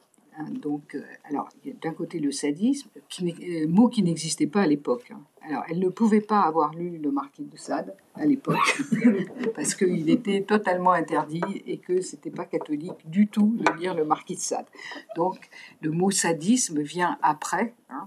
Euh, à, l'époque, le sadisme n'avait pas, n'avait, n'avait pas été décrit. il ne suffit pas que le Marquis de Sade ait écrit, il faut ensuite qu'il y ait Kraft et Bing qui viennent après et qui disent voilà, dans le de Sade, ça s'appelle du sadisme ou du masochisme pour euh, sa chère Masoche. Alors, on a aussi parlé de masochisme, en particulier pour Pauvre Blaise, qui franchement en prend un plaisir certain à être, euh, effectivement euh, humilié, etc., etc. Mais là aussi, c'est pas elle qui était masochiste. Je ne sais pas quelle structure elle avait, mais mais elle montre les effets, elle en montre les effets, et je trouve personnellement que c'est beaucoup plus évocateur que, euh, enfin, euh, c'est pas que c'est évocateur, c'est beaucoup plus intéressant que de dire ah là là, elle était sadique, regardez comment elle a montré les enfants, etc. Non, elle a montré les effets que ça, que ça pouvait avoir, et y compris euh, il y, a des scènes où on voit parfaitement que ces scènes sadiques ou masochistes, le plaisir qui peut en être tiré, c'est ça qui est incroyable parce que ça a passé la censure, mais sans aucun problème. Dans le général d'Ourakine, il y a une scène quand même absolument incroyable, hein, incroyable, où la nièce, de, la nièce du, général euh, va être fouetté. Alors, je ne sais plus exactement. Enfin, si, je me souviens des circonstances, mais je ne vais pas tout vous raconter. Euh, donc, on voit cette, cette, gravure où elle a les yeux exorbités, etc. On la voit, on voit juste le haut de son corps et on sait qu'elle est tombée dans une trappe et qu'elle est fouettée. C'est une scène incroyable qui a passé la censure sans aucun problème. Donc, ça aussi, c'est intéressant sur la censure. C'est-à-dire que euh, je crois que ça vaut encore aujourd'hui où la censure existe, enfin pas pour les livres en tout cas, mais il y a des pays où la censure existe. On voit que malgré la censure, le nombre de, il ne voit pas tout. Hein. il ne voit pas tout, donc on peut toujours, euh, voilà. Euh, donc euh, sadisme et masochisme sont effectivement présents, mais ne doivent pas être attribués à la comtesse de Ségur elle-même, mais au fait qu'elle a su le représenter et montrer au-delà de et, montrer le plaisir qui pouvait en être tiré. Et ça, quand même, c'est très fort. Voilà. Euh, alors, quels sont Je regarde l'heure parce que euh, les, livres sur lesquels euh, je me suis, enfin, j'ai pas tout étudié, bien entendu. Encore une fois, ça n'est pas, ça n'est pas j'avais envie de faire un livre un peu léger aussi. Hein, c'est pas voilà. Donc il y a trois livres plus précisément euh, que j'ai étudiés. Quel amour d'enfant que je n'avais pas lu quand j'étais petite. François le Bossu et, euh, et le troisième, le troisième c'est quoi? C'est la sœur de Gribouille. Quel amour d'enfant euh, raconte quelque chose d'incroyablement moderne, et je ne savais pas que ça pouvait exister à l'époque, je le découvre, hein, de parents qui sont incapables de mettre des limites à un enfant. Totalement incapables. Pourquoi on ne sait pas. Euh, alors, je, précise quand même que quand, au, moment où, la comtesse de Ségur meurt, Freud a 18 ans. C'est pour, vous situer, euh, hein, donc euh, elle ne connaissait pas tout ça. Voilà. Euh, donc, aujourd'hui, je pense que toute personne qui fait des études de psycho, qui envisage de travailler avec des enfants, devrait lire Quel amour d'enfant, qui décrit ce qui arrive à une fille, une petite fille, quand les parents ne lui mettent aucune limite. Ils en sont incapables. Ils en sont incapables pour des raisons, euh, on ne sait pas pour quelles raisons, mais c'est comme ça. Alors, ce qui est particulier, c'est d'abord qu'ils n'ont qu'une seule fille. Euh, dans, les, dans les familles, euh, qu'elles soient aristocratiques ou pas, c'était assez rare de, n'avoir qu'un seul enfant. Vu qu'on savait pas. Bon, d'abord, il en fallait plusieurs pour qu'il en reste des vivants. Voilà, dans cette famille-là, il n'y a qu'une seule fille et ils sont incapables de mettre des limites. Donc, ça, ça, donne des scènes absolument incroyable. Les, conséquences sur la fille sont très importantes. D'une part, elle est totalement insupportable et elle n'est supportée par personne, euh, ce qui lui rend quand même la vie difficile. Euh, et elle, euh, et elle va finir par dire qu'elle n'a aucun respect pour ses parents et qu'elle n'aime pas ses parents. Pourquoi elle n'aime pas ses parents? Parce que son père lui laisse tout passer, c'est elle qui le dit, parce que son père lui laisse tout passer, et parce que sa mère a peur d'elle. C'est elle qui dit ça. Donc c'est quand même, c'est très très fort. Hein. Si vous n'avez pas lu Quel amour d'enfant, je vous le recommande. Vous allez, vous allez voir euh, autour de vous des enfants comme ça. Alors, ce qui est, euh, ce, qui est fascinant dans ce livre, c'est que euh, elle va rencontrer une femme, elle va rencontrer une Françoise Dolto locale. Hein une dame qui est là et qui va lui dire, alors là aussi c'est d'un percutant, etc. Elle rencontre cette femme et cette femme, lui, la première chose qu'elle lui dit, c'est Es-tu heureuse? Es-tu heureuse? Et euh, Gisèle, c'est le nom de cette petite fille, répond non. Hein, tout d'un coup, elle va droit au but, c'est-à-dire Est-ce que ça te rend heureuse que euh, tous tes désirs soient réalisés? Et elle répond non. Et donc petit à petit, elle va l'amener à, euh, à trouver des solutions. Alors, les solutions, ça serait ça aussi c'est extraordinaire, les solutions, ça serait qu'elle s'éduque elle-même. Elle s'éduque elle-même. C'est-à-dire qu'elle se met à elle-même des limites. Alors, Gisèle essaie, elle dit, bah oui, moi je veux bien, mais enfin c'est quand même tellement agréable d'avoir tout ce qu'on veut que ça va être difficile. Ça va être difficile. Donc il y a des tentatives comme ça, elle n'y arrive pas. C'est ce qu'on voit aujourd'hui. Hein. On demande aux enfants de s'éduquer eux-mêmes. C'est eux qui éduquent leurs parents à la limite. Ensuite, bon, donc tout ça, ça échoue. Et finalement, euh, cette, cette, femme va lui dire, écoute, euh, grosso modo, faut que tu partes. Quoi. Alors, partir à cette époque-là, ça veut dire aller au couvent. évidemment, Gisèle dit, ah ben non, bah, si je vais au couvent, je vais m'échapper tout de suite. Alors, très habilement, elle lui dit, euh, mais c'est le couvent qui va pas vouloir de toi. Ils vont pas vouloir de toi. Et donc, c'est une sorte de pari, et donc Gisèle va tout faire pour rester au couvent. Elle va y rester trois ans, et elle dit au couvent, voilà, j'ai rencontré des filles qui ne font pas tout ce, que, tout ce que je veux, et des adultes qui ne marchent pas non plus, et donc ça va beaucoup mieux. Ça dure trois ans. Et là aussi, ce qui est extraordinaire avec la comtesse de Ségur, c'est que non contente de, de, de, raconter la vie de cette petite fille, on va la suivre à l'âge adulte. Autrement dit, les conséquences, ça aussi c'est très très fort, les conséquences de l'éducation de la petite enfance sur l'âge adulte. Donc, Gisèle revient chez ses parents, qui n'ont absolument pas changé, et évidemment, la situation se dégrade. Euh, c'est très intéressant par rapport à ce qu'on voit aujourd'hui. Aujourd'hui, on voit de plus en plus d'enfants qui demandent, je, parle des milieux on va dire bourgeois. De plus en plus d'enfants qui demandent à aller en pension. Ils demandent à aller en pension. Les parents disent mais comment Pas du tout, etc. Bah si, ils vont et ils vont en pension. Il y a beaucoup de pensions très huppées hein, qui ont réouvert, etc., etc. Ils sont très heureux en pension. Mais quand ils reviennent à la maison, si rien n'a changé, ça ne va pas. C'est vraiment des choses qu'on voit, qu'on voit aujourd'hui. Donc Gisèle revient, elle a 17 ans. Il faut partir de la maison. Et évidemment, pour partir, il n'y a qu'une seule solution, le mariage. Elle a le choix entre deux prétendants. Un qui est vraiment super, euh, et qui est euh, un jeune, euh, quelqu'un de son âge, un jeune aristocrate comme elle, etc. Et puis un monsieur très riche qui a l'âge de son père et qui lui dit Je te donnerai tout ce que tu veux. Et donc, évidemment, c'est celui-là qu'elle choisit. Il lui donne tout ce qu'elle veut, elle le ruine, elle le ruine, parce que voilà, et, et, il meurt. Elle retourne chez ses parents, alors là, elle a, elle a 25 ans, elle est pauvre, euh, elle est pauvre, elle a 25 ans, c'est déjà très tard pour se marier. Euh, mais au miracle, alors oui, il y a aussi une caractéristique chez la comtesse de Ségur, c'est que ça se termine toujours très bien.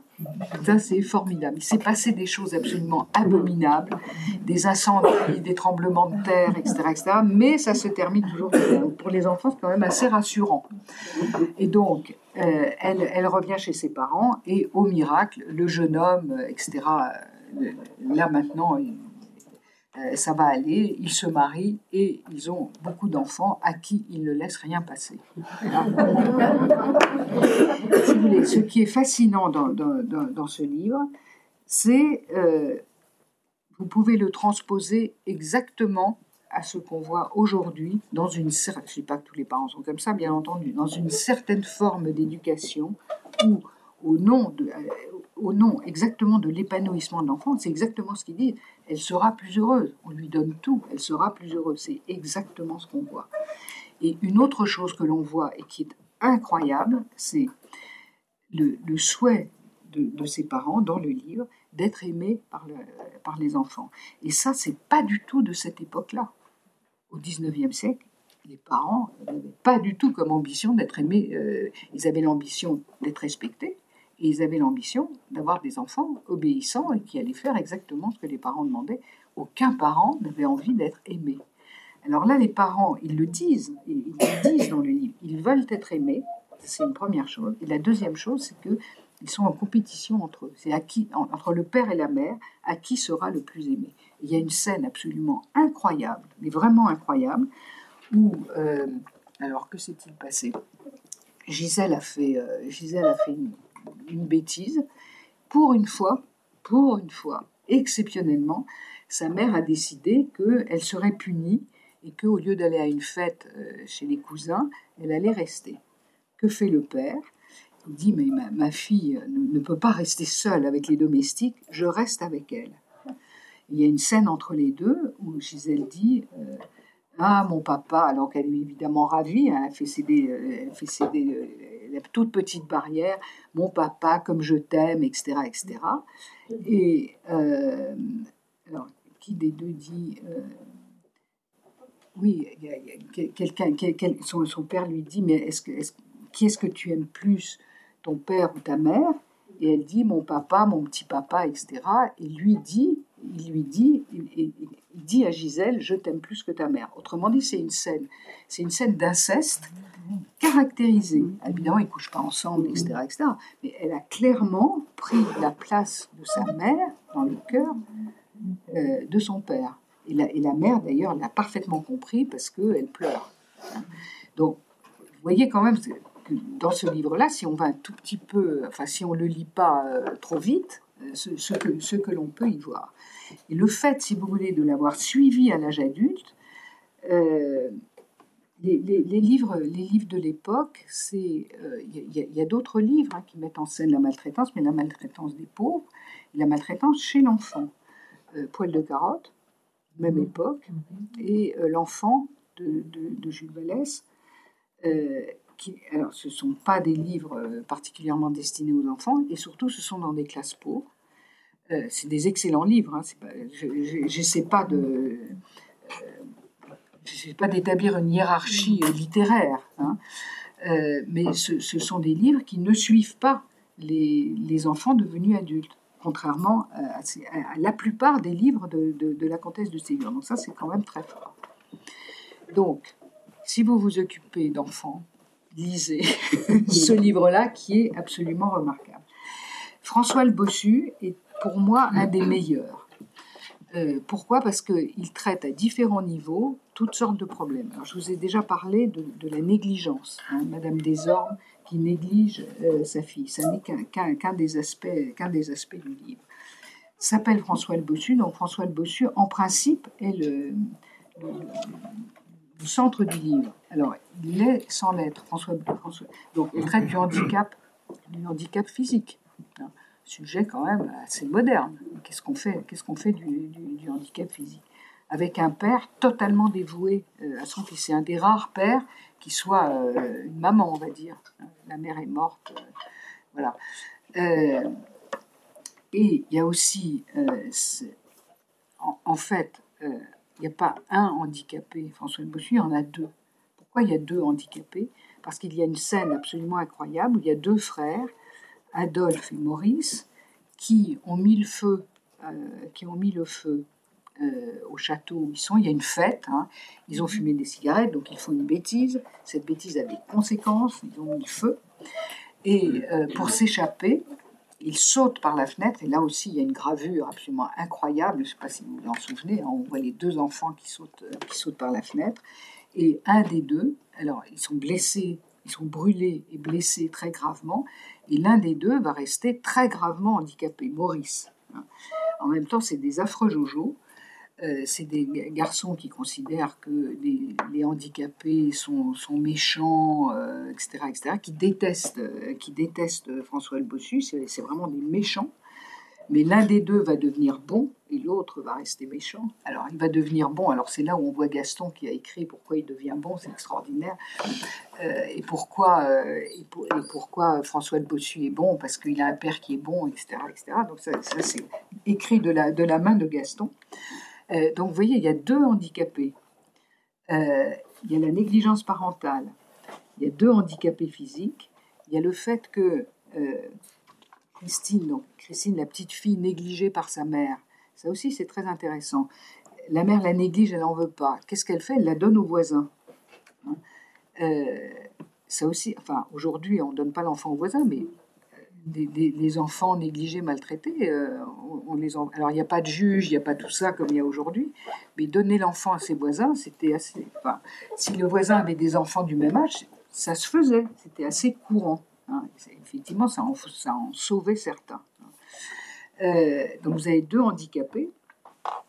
Un des deux, Maurice, celui qui a été gravement blessé dans, l'incendie, va mourir. Vous avez des paroles de, ce, garçon qui va mourir qui sont stupéfiantes. Hein. C'est ce que j'ai retrouvé. Moi, j'ai travaillé ensuite euh, aux, enfants malades avec une, psychanalyste qui s'appelait Ginette Rimbaud, qui a écrit un livre qui a été un best-seller à l'époque, qui s'appelait L'enfant et la mort, euh, qui a écouté des enfants qui allaient mourir, etc c'est exactement la même chose. Donc la, comtesse de Ségur met dans la bouche de, Maurice le fait qu'il sait qu'il va mourir, qu'il ne veut pas le dire pour protéger ses parents. Alors bien sûr, il meurt euh, après avoir fait sa première communion, il meurt euh, bon catholique et tout ça, et ce qu'il dit est incroyable. incroyable. Voilà, donc ce, livre est vraiment, euh, voilà, il traite de ça, il traite de la négligence, du handicap physique, à, la fois de la, méchanceté qui peut, susciter le, handicap physique et en même temps la compassion, etc., etc. Et là aussi, on voit la suite, euh, la suite quand ils vont grandir. Alors Maurice est mort, Christine a été confiée, Christine vit avec François le Bossu, et ça aussi c'est assez extraordinaire. Donc ils grandissent ils grandissent. Ils ont, ils ont le même. Euh, ils grandissent avec le, père de François le Bossu. Et Christine a demandé à ses parents l'autorisation d'appeler cet homme qui n'est pas son père, l'autorisation de l'appeler papa. Vous allez voir symboliquement comme c'est important. Et ses parents, qui en ont ce qui s'appelle rien à faire, lui ont donné l'autorisation. Tu veux l'appeler papa Du moment qu'il s'occupe de toi, il n'y a pas de problème. Très bien. Ils sont donc élevés ensemble comme frères et sœurs comme frère et sœur. Ils ont le même papa symbolique. L'un est le papa euh, biologique du garçon, mais il n'est pas le papa de l'autre. À l'adolescence, le père décide de les séparer. Euh, alors, il, emmène son fils, François le Bossu, soi-disant pour se soigner, parce qu'effectivement, il est, quand même disgracié, on va dire, il a une grosse bosse, il l'emmène soi-disant se soigner, et il met Christine au couvent. Pour les filles, il n'y a, pas, a pas 36 solutions. Au couvent, elle est très malheureuse, et qui la demande en mariage? Elle la demande en mariage Adolphe, le frère de Maurice, celui qui trouve que les handicapés, c'est des méchants, etc. Elle refuse de se marier. Elle refuse de se marier. Euh, François va revenir avec son père et au miracle, il est redressé. C'est-à-dire, il y a eu un traitement, voilà, il n'a plus de bosse, il est redressé. Et avant de, avant de rentrer, le, père avait demandé à Christine si elle voulait bien l'épouser. Et elle accepte de l'épouser, ne sachant pas qu'il est redressé. Et ça, c'est très fort, parce que, euh, en fait, s'ils étaient frères et sœurs, ils ne pourraient pas se marier. Mais ils ne sont pas frères et sœurs. Hein. Ils n'ont aucun lien de sang. Et donc, il a fallu les séparer pour qu'ils se retrouvent et qu'ils se retrouvent différents. Il est redressé. Ça n'est plus le petit garçon handicapé qu'elle a connu, c'est un jeune homme redressé. Écoutez, c'est très très fort. Hein. Et en même temps, si vous voulez, euh, en même temps, il cette très légère ambiguïté hein, qu'ils ont le même papa. ils ont le même papa, ça veut dire le même homme qui les a éduqués. Ils n'ont pas le même père, donc ils peuvent se marier. L'ambiguïté résiste dans le fait qu'ils ont le même papa. En même temps, cette séparation au niveau de, l'adolescence, voilà, c'est très fort quand même. Donc voilà, pour moi, François Le Bossu, ça couvre vraiment énormément de choses. Alors, La sœur de Gribouille, c'est le dernier livre dont, je vais vous parler. La sœur de Gribouille euh, traite de la mort du début à la fin et, euh, du handicap psychique. Gribouille est un handicapé psychique. C'est, comme on dit, un simple d'esprit. Sauf que ce simple d'esprit, donc il a 15 ans, hein, euh, ce simple d'esprit, il a des caractéristiques qu'ont tous les enfants. Le problème, c'est qu'à 15 ans, on n'a plus ces caractéristiques-là. Alors, quelles sont ces caractéristiques? D'abord, il dit tout ce qu'il pense. Donc, euh, parfois, euh, il pense bien. Hein, il pense juste. Mais on ne dit, pas tout, pas tout ce qu'on pense. Ça, c'est une première chose.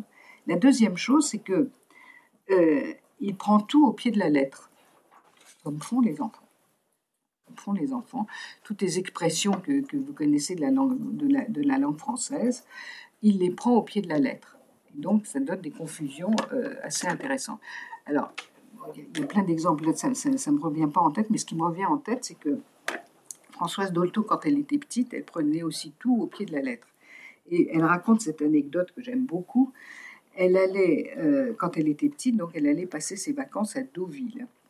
Et à Deauville, à l'époque, maintenant il n'y a plus de crevettes, mais à l'époque, on pêchait la crevette. Et euh, les, adultes disaient, les, crevettes demandent à être cuites vivantes. Les adultes racontent ça, et donc on cuisait les, crevettes sans arrêt, vivantes. Hein. voilà. Maintenant, on ne le fait plus parce que c'est un traumatisme pour la crevette, mais nous n'en étions pas là. Euh, et donc, euh, la petite Françoise dit, mais comment vous savez qu'elles veulent, comment vous savez qu'elles veulent être cuites vivantes Et on lui disait, mais que tu es bête, tu comprends rien, etc., etc. Et donc elle se disait, les adultes, eux, ils sont drôlement intelligents parce qu'ils ont compris que les crevettes demandaient à être cuites vivantes. Ceci pour illustrer le fait de prendre au pied de la lettre euh, ces choses-là.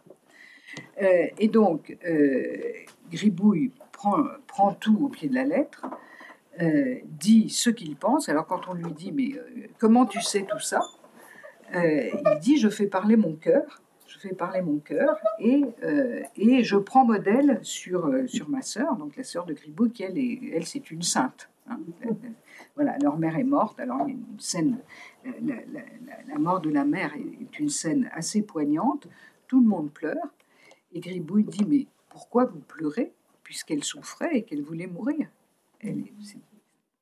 Tant mieux qu'elle soit morte pour elle. Pourquoi est-ce, pourquoi est-ce que vous êtes triste? Quand même, euh, voilà, les, adultes n'osent pas dire ça. Hein. Le soulagement que peut être, euh, et, il dit aussi, mais euh, voilà, c'était très compliqué la vie avec elle, elle souffrait, etc., etc. On devrait être content. Donc ça commence par la mort de la mère. Ensuite, la, sœur de Gribouille, elle, elle, a besoin de gagner sa vie, évidemment, on n'est pas dans l'aristocratie. Hein. Et donc, à chaque fois qu'elle se fait employer, elle, ne peut pas rester parce qu'elle ne veut pas quitter Gribouille et que Gribouille fait mille bêtises et raconte, enfin, il dit aux gens exactement ce qu'il pense et donc, et donc ça, ne passe pas. Et donc, Gribouille, donc c'est le handicap psychique qui révèle quand même une certaine euh, forte intelligence de l'âme humaine. Hein, elle montre quelque chose qui est, euh, je pense, assez vrai. Euh, et dans, la suite des événements, donc Gribouille en même temps, il, imite sa sœur, il veut être comme sa sœur, il veut être un saint comme sa sœur, mais il n'y arrive pas. Et dans, une circonstance exceptionnelle, tout d'un coup, il va, devenir quelqu'un d'extrêmement courageux. Hein. il va se mettre en travers de quelqu'un. Je vous raconte pas tout ça parce que l'intrigue est un peu compliquée. Et euh, il, va, mourir à la place en ayant protégé un brigadier euh, qui, était agressé par un méchant, etc. Et ce qui est extraordinaire, c'est que avant, avant cette scène, qui évidemment euh, est un scoop, enfin, il a fait un rêve, un rêve, un rêve prémonitoire. Alors aussi, il y a beaucoup de rêves hein, dans, euh, dans, la comtesse de Ségur. Elle a utilisé le rêve comme, comme révélateur, de, on va dire aujourd'hui révélateur de l'inconscient. Hein. Évidemment, à l'époque, on ne disait pas ça, mais c'est quand même de ça dont il s'agit. Donc, il fait un rêve prémonitoire où il rêve qu'il va mourir. Il rêve qu'il va mourir. Et donc c'est très frappant parce qu'effectivement ce rêve va se réaliser, mais surtout il a le souhait de mourir. Et ça c'est assez extraordinaire parce que c'est un garçon donc, qui est jeune. Il sait qu'il euh, il sait qu'il dérange sa sœur, c'est-à-dire qu'il l'empêche de, il l'empêche de vivre en quelque sorte, puisqu'elle ne peut pas gagner de l'argent euh, à cause d'elle. Euh, et il pense que s'il meurt, elle sera plus heureuse et d'une certaine manière, il se fait tuer. Euh, écoutez, il n'y a pas beaucoup de, livres, hein, même pour adultes, qui abordent ce sujet de façon aussi crue, d'une certaine manière. Hein. Euh, il souhaite mourir. Alors, il ne demande pas à la société de, l'euthanasier, hein, il va se, tuer lui-même euh, pour rendre service à sa sœur toute la, toute la discussion aujourd'hui autour de l'euthanasie, hein, une partie de la discussion tourne autour de ce sujet. Hein. Est-ce que des personnes qui s'estiment inutiles, qui s'estiment inutiles, je ne dis pas du tout qu'elles sont inutiles, c'est pas moi qui dis qu'elles sont inutiles, qui s'estiment inutiles, ne vont pas demander à mourir pour rendre service aux vivants hein? C'est vraiment une question. Ben, cette question, elle est traitée là. Voilà. Elle est traitée crudité incroyable. Et effectivement, après, la sœur de Gribouille va se marier avec euh, le, brigadier que, son frère a sauvé. Donc vous voyez cette succession de thèmes euh, absolument, euh, absolument incroyable. Voilà. Vous laisser, je vais vous laisser la parole. Vous verrez que dans, les livres de la fin, il n'y a plus d'enfants, hein, c'est très, très intéressant. Les livres de la fin, c'est sur le capitalisme. La fortune de Gaspard, par exemple. Pardon Pardon, la fortune de Gaspard, par exemple. La fortune de Gaspard, il n'y a plus d'enfants du tout. Hein. Euh, il s'agit du passage au capitalisme qu'elle critiquait vivement. Hein. Alors, bon, il faut voir aussi d'où elle vient. C'était à peu près, enfin, si elle ne critiquait pas le capitalisme, mais effectivement, euh, là, on voit que, alors, et c'est aussi, alors, il y a aussi quelque chose de très intéressant, puisqu'on parle de ça, c'est que dans la plupart de ces livres, sauf ceux de la fin, on ne passe pas d'une classe sociale à l'autre. Je parlais d'Annie Ernaux, euh, en évoquant Annie Ernaux, chez la comtesse de Ségur, hein, les aristocrates restent aristocrates et, euh, et, les pauvres restent pauvres. On ne passe pas d'une classe à l'autre, sauf, sauf grâce à cause du capitalisme, effectivement, un jeune garçon ambitieux, doué, un peu malhonnête, hein, va changer de classe sociale. Donc vous voyez qu'elle a vu ça quand même. Bah, c'est fort. Hein là, il n'y a plus d'enfants. Effectivement, alors ces petits-enfants, ils ont grandi là du coup.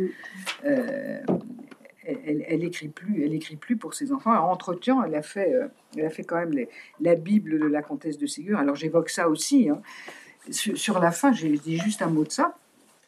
Sur la fin, donc moi j'ai les œuvres complètes là sur mon bureau et je me dis mais c'est marrant parce que c'est pas si complet que ça puisque je vois dans, sur internet, je regarde tout ça et je vois qu'elle a écrit la Bible des petits enfants, les actes des apôtres, etc., etc.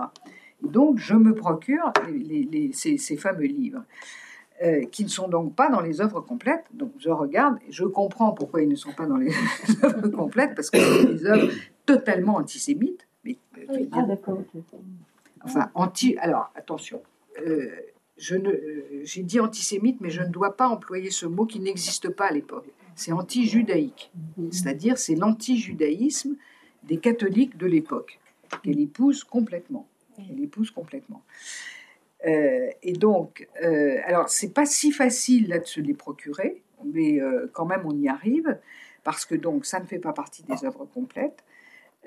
Hachette les a édités à l'époque et elle a touché, pour ces, ces livres-là qu'elle a touché le plus d'argent. Et pendant des années, des années, ils n'ont pas été réédités. Et en fait, ils sont réédités aujourd'hui, non pas par les grandes, les grandes maisons d'édition catholiques euh, que l'on connaît. Euh, MAM, euh, enfin, toutes les grandes ne, l'ont pas réédité. C'est une petite maison d'édition, on va dire d'extrême droite, qui les, réédite. Et, et, donc, quand je vais, je vais à la procure, je demande, j'y vais naïvement, enfin pas tout à fait naïvement, je demande la Bible de la comtesse de Ségur, la, dame très aimable me demande la Bible et je dis mais est-ce que vous l'avez lu? Demande parce que c'est quand même une maison, enfin c'est une librairie où on a des libraires, hein, c'est pas pas des vendeurs de livres Je sens que euh, euh, oui, mais oui, mais pas vraiment. Donc je ne veux pas insister, je veux pas la mettre en difficulté non plus. Et donc je dis mais est-ce que ça se vend? Et elle me dit oui, surtout à Noël. Parce que c'est, je veux dire, c'est quand même hallucinant. Donc c'est l'anti-judaïsme de l'époque, extrêmement virulent, euh, dans les trois livres. Alors là aussi, la, forme, si vous voulez, c'est très étonnant, parce que donc la forme, c'est je lis à mes petits-enfants, euh, j'explique la Bible à mes petits-enfants, et ils me posent des questions. Donc c'est aussi sous forme dialoguée, et curieusement, ce ne sont pas ses derniers livres. Après, elle a écrit euh, La fortune de Gaspard, etc. C'est très mal écrit. C'est très surprenant. Hein.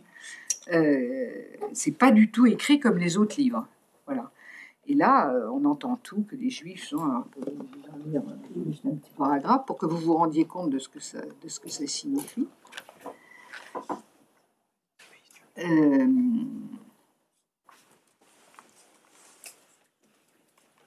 Alors ça c'est ben, vers la fin, hein. probablement qu'ils restèrent, alors ils c'est les juifs, ils restèrent ce qu'ils étaient, pleins d'orgueil, de haine et de jalousie, car il est impossible que le repentir entre dans un cœur rempli d'orgueil, de haine et d'envie.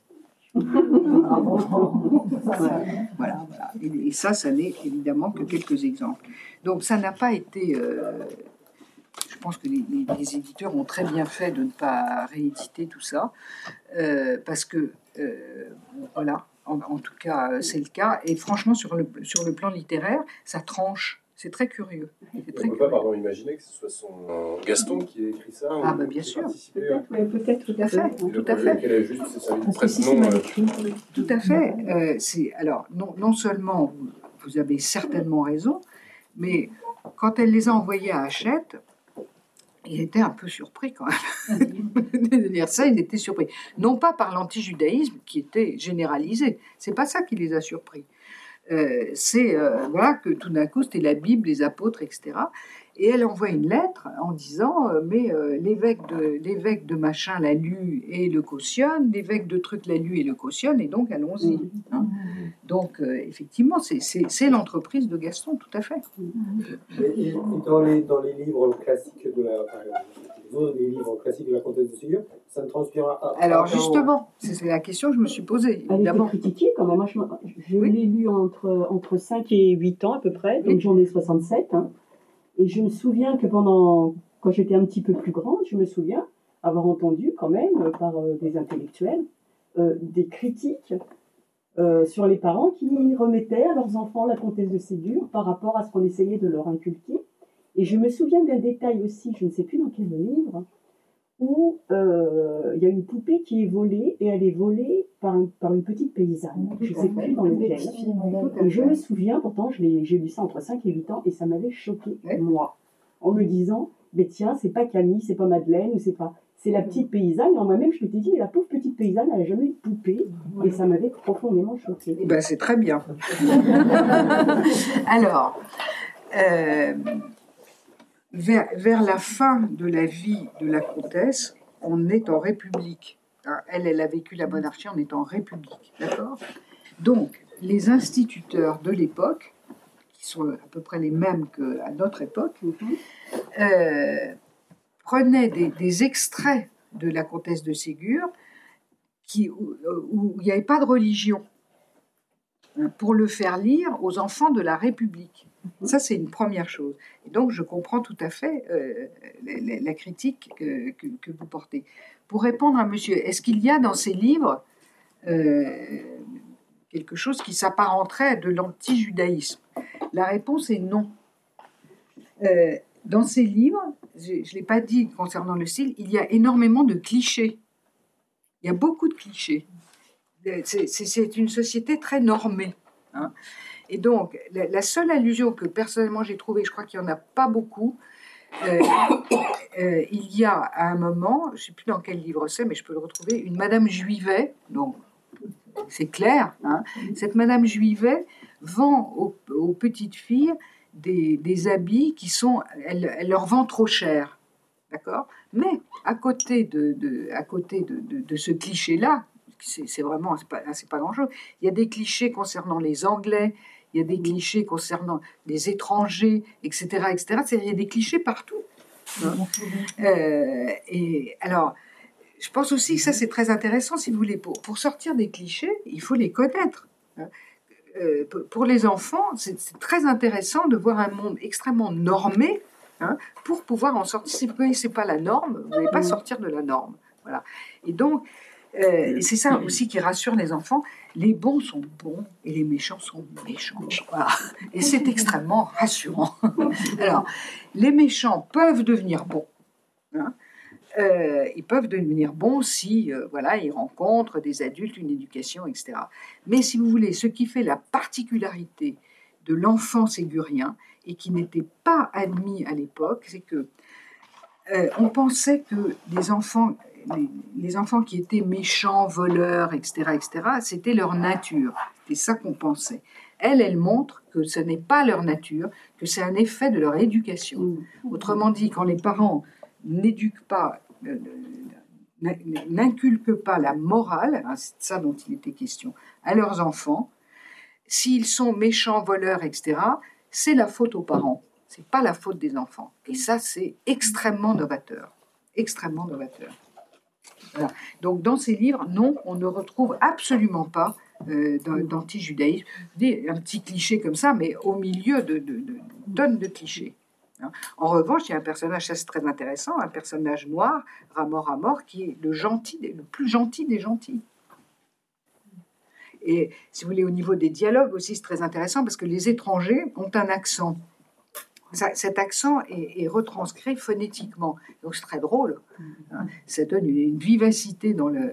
c'est- C'est très amusant. Donc les, les- les étrangers parlent étranger, mais les enfants parlent comme les adultes. Vous voyez comme il y a des, il y a des subtilités de la langue euh, vraiment, vraiment intéressantes. Alors pour monsieur qui a jamais lu la, la comtesse de Ségur, qui est là, j'espère que ça vous a donné envie.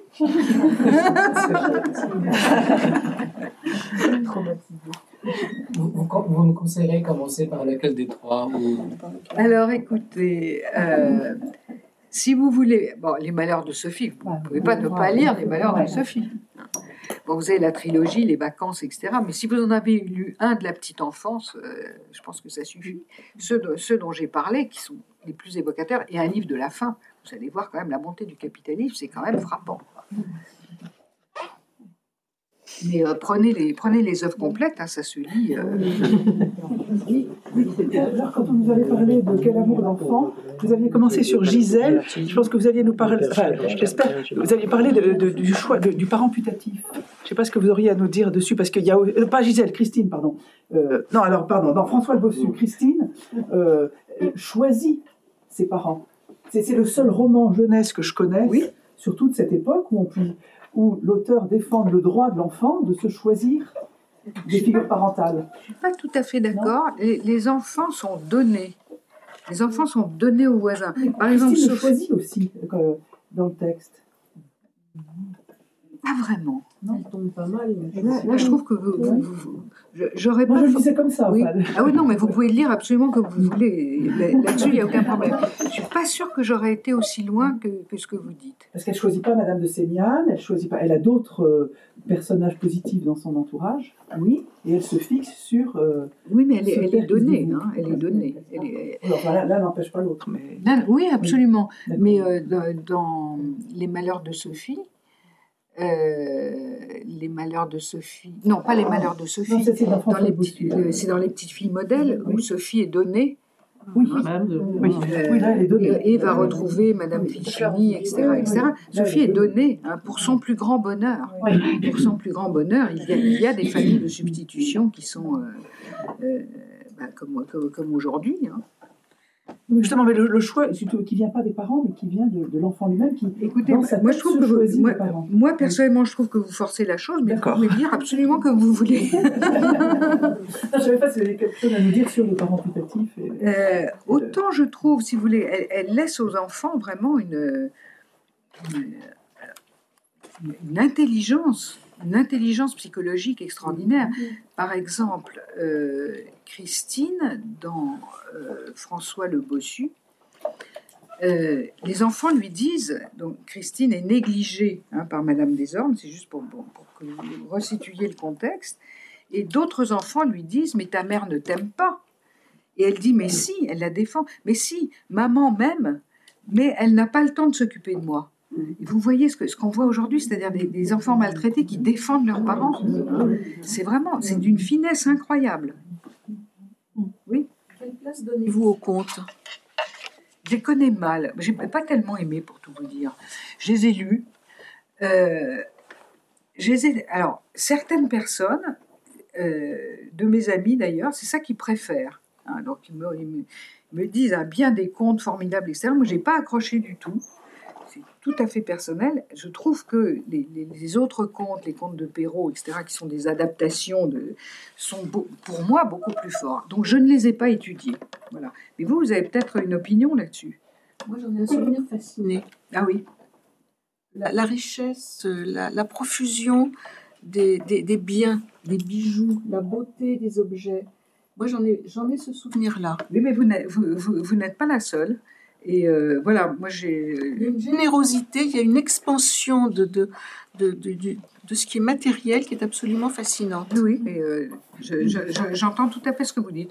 Bon, voilà, il se trouve que j'ai que j'ai pas accroché, mais euh, je m'en vante pas.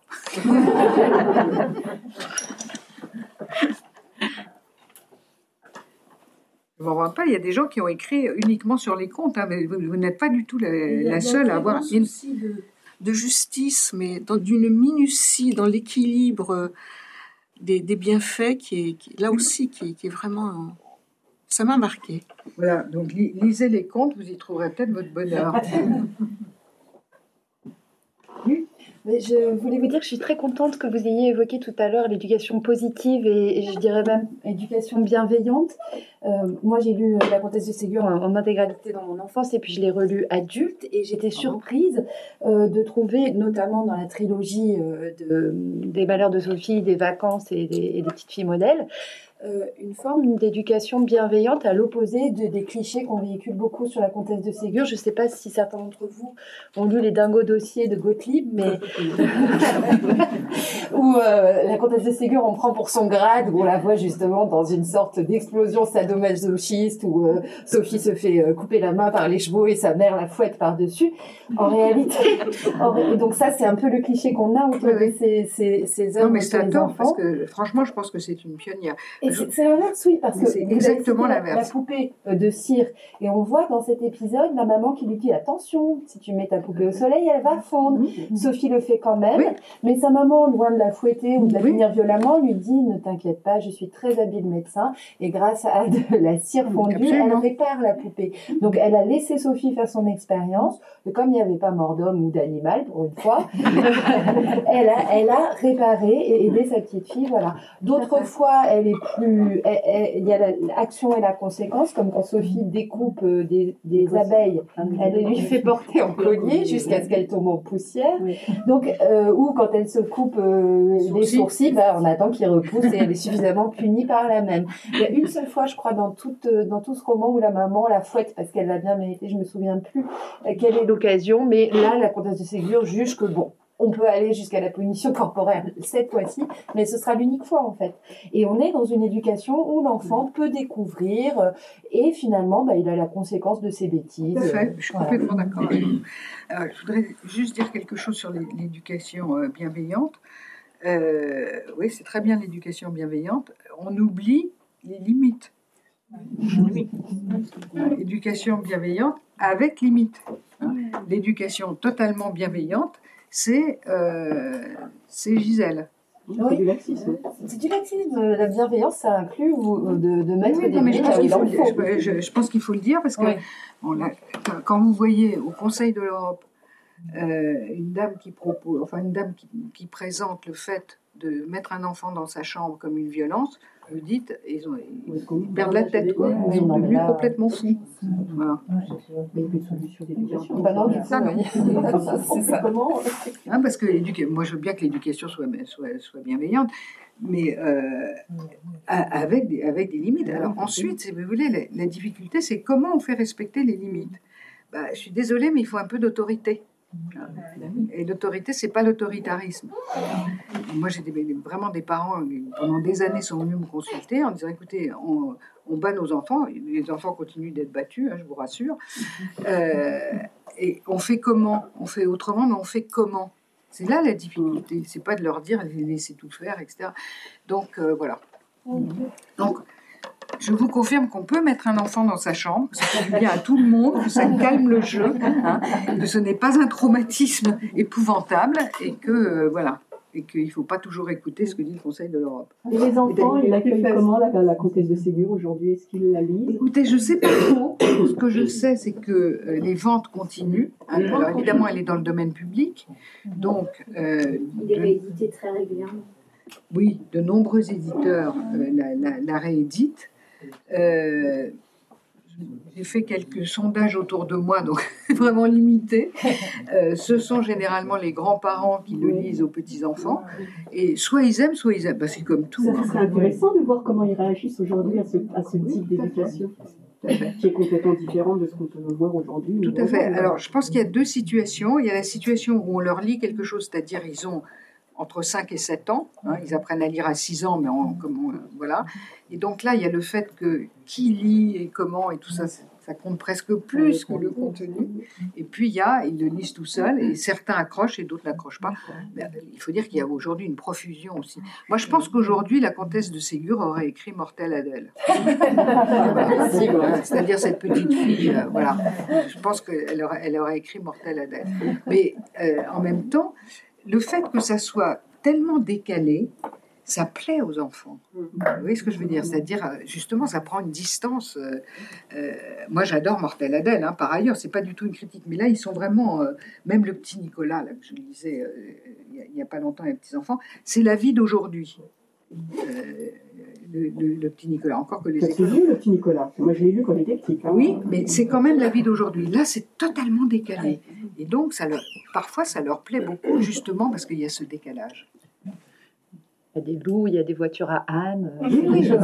C'est c'est quand même. Oui, J'ai lu, il y a quelques années, mais enfin, 3-4 ans, euh, une petite blague de 4 ans, Les Malheurs de Sophie, le début. Et on discute ensuite. Alors, l'enterrement de la poupée, c'était passionnant. Et, je lui dis, et on discute, je dis, bah oui, c'est pas facile, à Paris, on n'a pas de jardin. Il dit, bah dans les trous des travaux. Elle était complètement dans l'histoire, en l'adaptant à ce qu'elle oui, veut. bien sûr. Ouais, l'enter- L'enterrement d'un animal, etc., ça se fait toujours. Hein. Euh, un, dans un- dans un jardin ou n'importe où. euh, tous- les enfants d'aujourd'hui ont fait un petit cercueil, etc. Très encouragé par les parents, d'ailleurs, ça m'a toujours surpris, mais comme ça. Euh, voilà, c'est. Je sais pas ce que. Enfin, je, vois bien ce que les enfants y mettent, je sais pas trop en quoi c'est en quoi. Enfin, si les, parents, je pense qu'ils se disent, bon, ça les prépare, quoi. Comme si on pouvait se préparer euh, au deuil ou à. Mais euh, je pense que tous les enfants ont enterré un animal. Enfin, leur première confrontation avec le deuil, c'est souvent, parfois, hein, c'est les, grands-parents ou un animal, un animal domestique euh, qui meurt. C'est pour ça que les poissons rouges, c'est, euh, ils meurent- ils meurent beaucoup.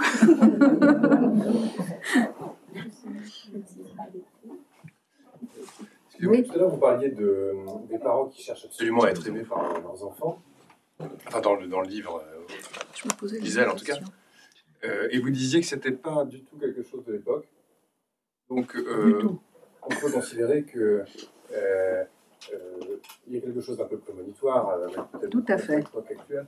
Et donc, est-ce que ça veut dire qu'à votre avis, ces, ces livres ont été écrits à des, à des fins éducatives Oui. Ouais. c'est ce que je pense, c'est mon Ouais. hypothèse. Ouais. Maintenant, comme elle va, personne va venir me démentir, je vous livre cette hypothèse, c'est-à-dire d'avoir une possibilité de le lire de cette façon. Encore une fois, j'ai pas du tout fait une bio, je vous ai raconté un peu le contexte parce que c'est intéressant. Et puis j'ai lu quelques livres et je me suis dit, voilà, je pense que ce, ce sont, ce sont des précis, pour moi, c'est des précis d'éducation. Et, et si vous voulez, alors pourquoi je dis ça c'est, Mon hypothèse ne repose pas sur rien. hein. Elle avait ce souci Mhm. d'éducation. Elle en parle. De, euh, elle, a- elle a écrit une très abondante correspondance. Elle écrivait tous les jours toute sa vie. hein. donc il y a une, une correspondance très abondante. Et c'est, un souci majeur pour elle, l'éducation. Et non seulement elle a élevé euh, ses, ses- ses huit enfants, mais elle, elle a vu comment ses enfants élevaient eux-mêmes euh, eux-mêmes, ses enfants. C'était un, un grand souci pour elle, l'éducation.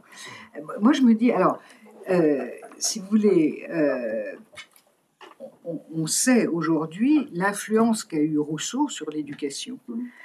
Euh, je n'ai- pas trace, je n'ai pas trouvé de trace de l'influence qu'elle aurait pu avoir. Très sincèrement, j'aurais préféré l'influence de la comtesse de Ségur que l'influence de Rousseau sur l'éducation. L'influence de Rousseau, c'est épouvantable sur l'éducation. Euh, et je ne pense pas que ça ait été du tout lu de cette façon, et personnellement, je le regrette. Alors, je pense, euh, je pense que, un, c'était une femme, et que donc, euh, c'était pas génial, et deux, c'était de la littérature pour enfants. Voilà. C'est ça qui a joué. Et puis ben, aussi parce qu'elle leur balançait quand même des trucs euh, sérieux qu'ils n'avaient pas envie de voir. quoi. Il a fallu quand même, il a fallu, euh, il a fallu Freud, il a fallu euh, pour qu'on on, on réalise les conséquences, effectivement. Alors, en même temps, Rousseau, il le, Rousseau, la fessée, il décrit très bien les, conséquences de, de- de la fessée. hein. Euh, il y a un texte absolument extraordinaire. La, la fessée qu'il recevait de, de, la dame qui s'occupait de lui et qu'il mettait dans son lit euh, a entraîné une sexualité totalement masochiste et il le décrit noir sur blanc. Hein noir sur blanc. Mais enfin, il a fallu après aussi Freud pour que euh, pour qu'on prenne acte de ça. Donc, ça- si vous voulez, euh, je, je pense, comme tout le monde, je vais vous dire une banalité, que Freud est un grand découvreur, mais que il, il- il n'a fait, enfin c'est énorme, mais il n'a fait que euh, euh, théoriser des choses qui étaient déjà présentes dans la littérature de tout temps.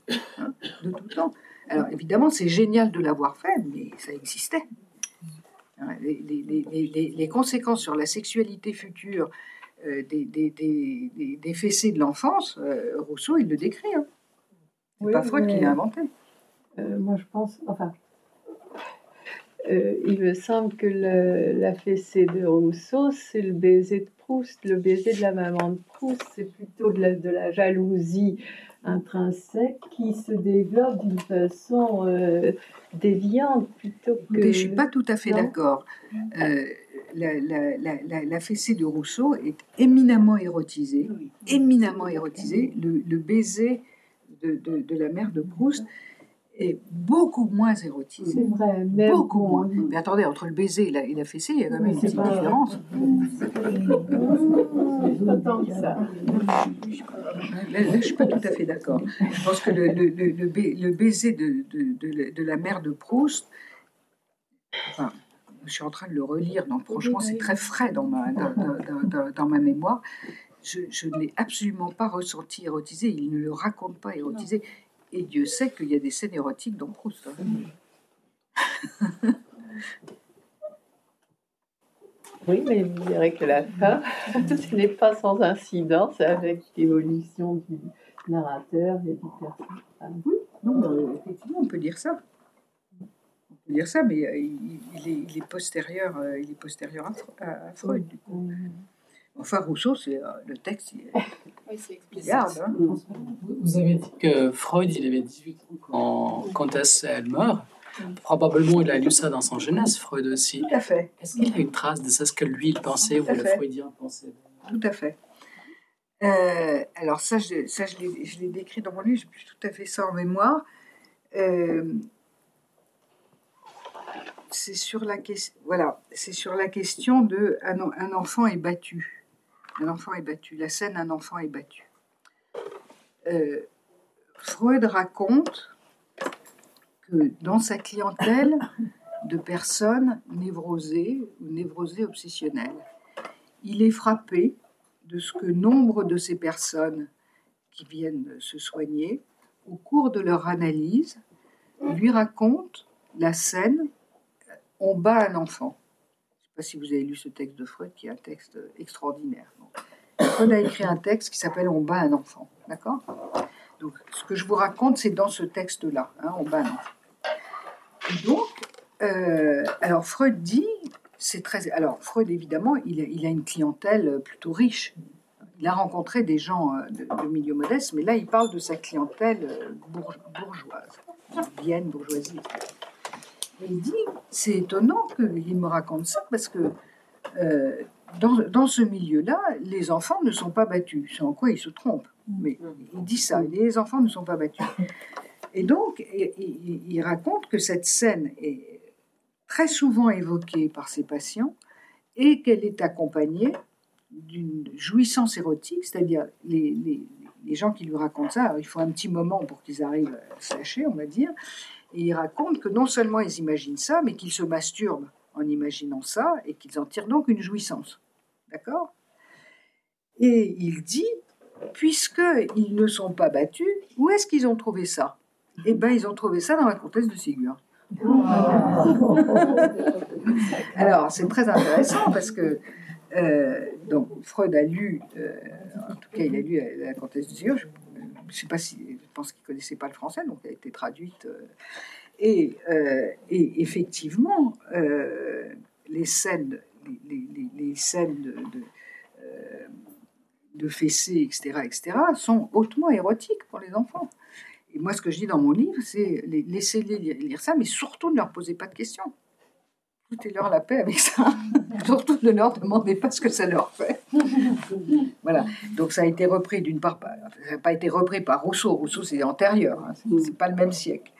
Euh, mais euh, et effectivement, dans la comtesse de Ségur, on trouve de ci, de là, dans plusieurs livres et dans plusieurs passages, tous les états de ce fantasme.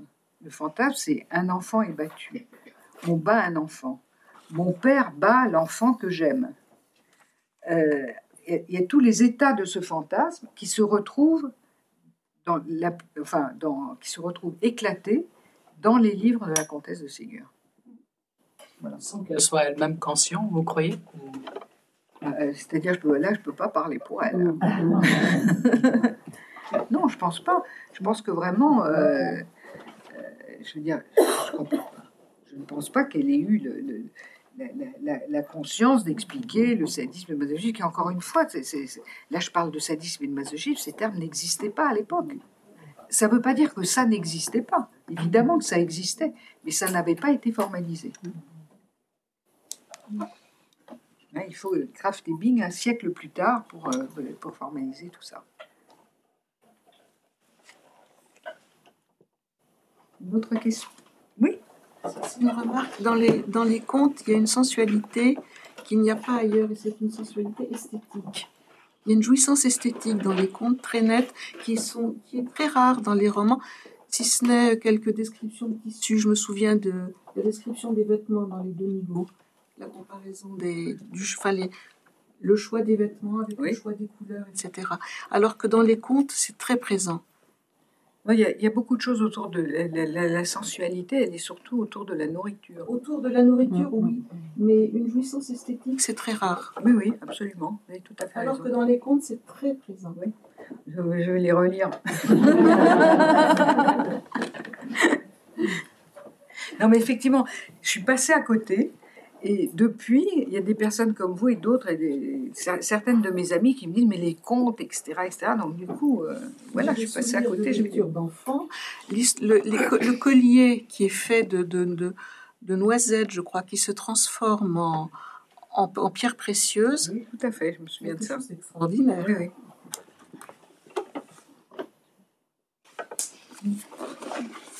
Et moi, j'ai- été frappée sur ce, parce que vous disiez euh, concernant le niveau de langue extrêmement élaboré. Le niveau de langue. Le niveau de langue, oui. de- le niveau d'écriture, c'est une langue recherchée.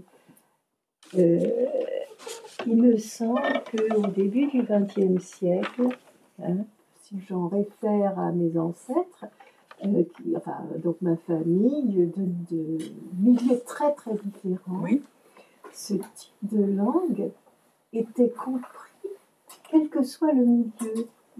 Et, pour, et donc je m'interrogeais, je me disais que euh, j'ai une grand-mère, une arrière-grand-mère qui est quasiment pas allée à l'école, mais qui avait lu La Comtesse de Sécure et qui parlait un français châtié, simplement dès ses 10 ans.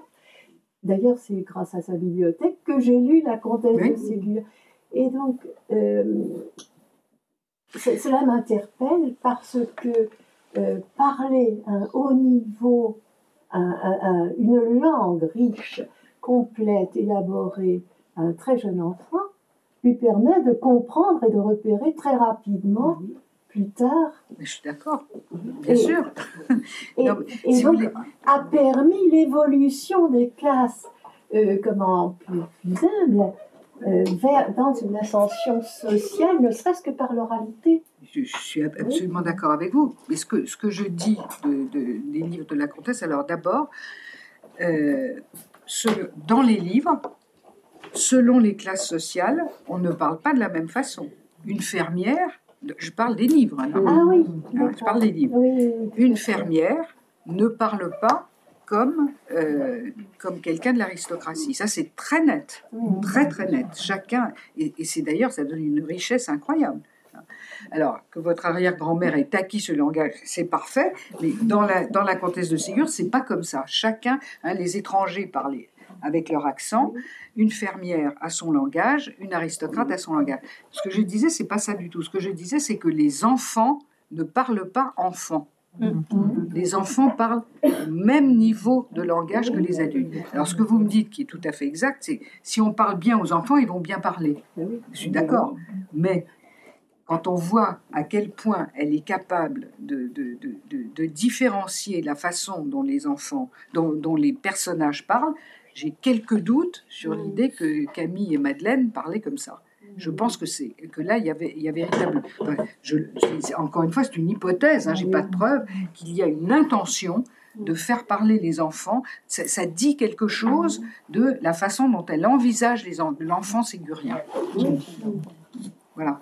Mais euh, euh, dans, dans les livres, une fermière parle, euh, parle, parle pas comme une aristocrate. hein. Elle a son langage. Ça, c'est les clichés. hein. Il y a des clichés incroyables. Naturaliste, réaliste, mais faux, complètement faux euh, socialement. Bah, enfin, pas inexact, pas exact, on va dire, pas exact. Pas, pas exact, ça dépend. Euh, et de toute façon, de toute façon, ça, ça ne recoupe jamais. C'est c'est pas exact à 100%. Enfin, C'est quand même ce qu'elle voyait. Elle voyait que sa fermière parlait pas comme, comme elle. Ça existe encore aujourd'hui. Bah, évidemment. Bah, Dans les banlieues, on ne parle pas comme dans le 16e arrondissement, je suis désolée.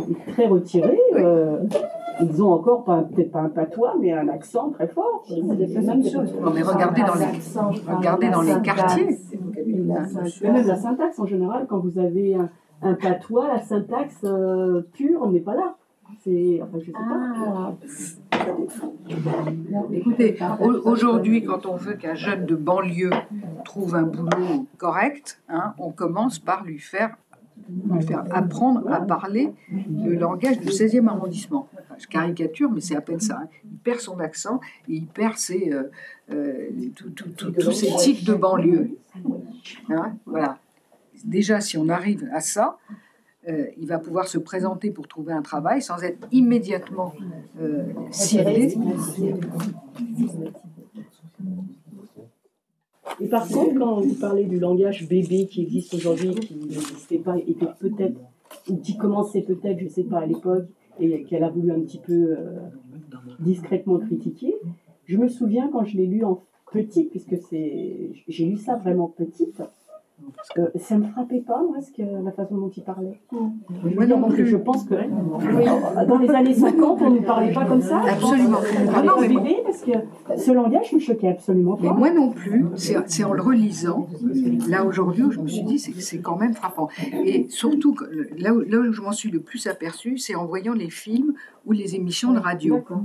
Où tout d'un coup, je me dis, mais qu'est-ce que c'est? Comment ils parlent ces enfants? Ja- ben, Jamais un enfant ne parle comme ça. C'est parce que je l'entendais pas, parce que je le lisais.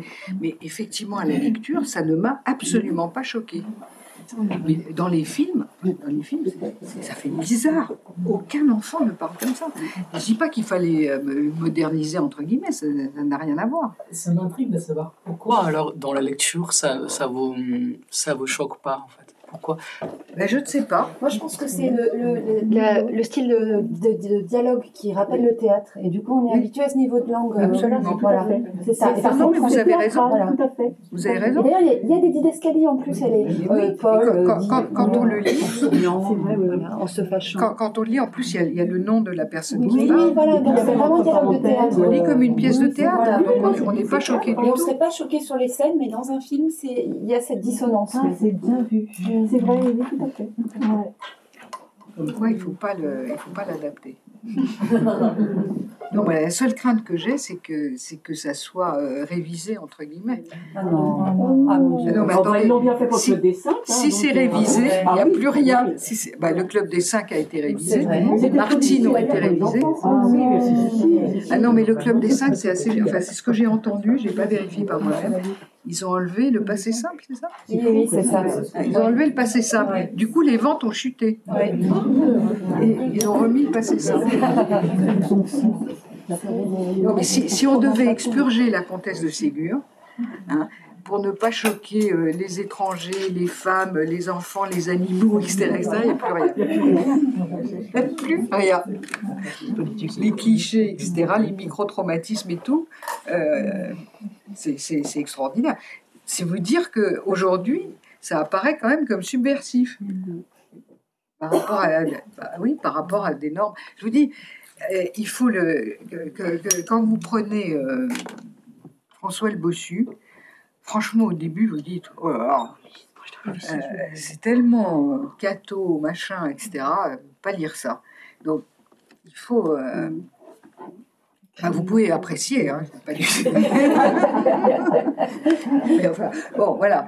Si vous êtes, si vous n'êtes pas là-dedans, si vous voulez aller au, au cœur de l'affaire, euh, il faut passer là-dessus et euh, dépasser un petit peu ça. Oui, c'est que quand elle. Moi, je suis abonnée à la Croix. Je lis. Religieusement. Ah, Il y a toute une partie du journal que je ne lis pas, qui ne me correspond pas, etc. etc. Il y a des choses formidables. Voilà. C'est comme je suis gentille. Je lis la comtesse de Ségur euh, comme la croix. Voilà.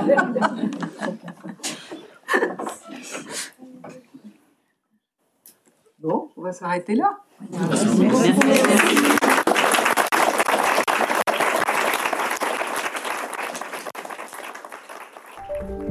Vous venez d'écouter un podcast de la Bibliothèque nationale de France.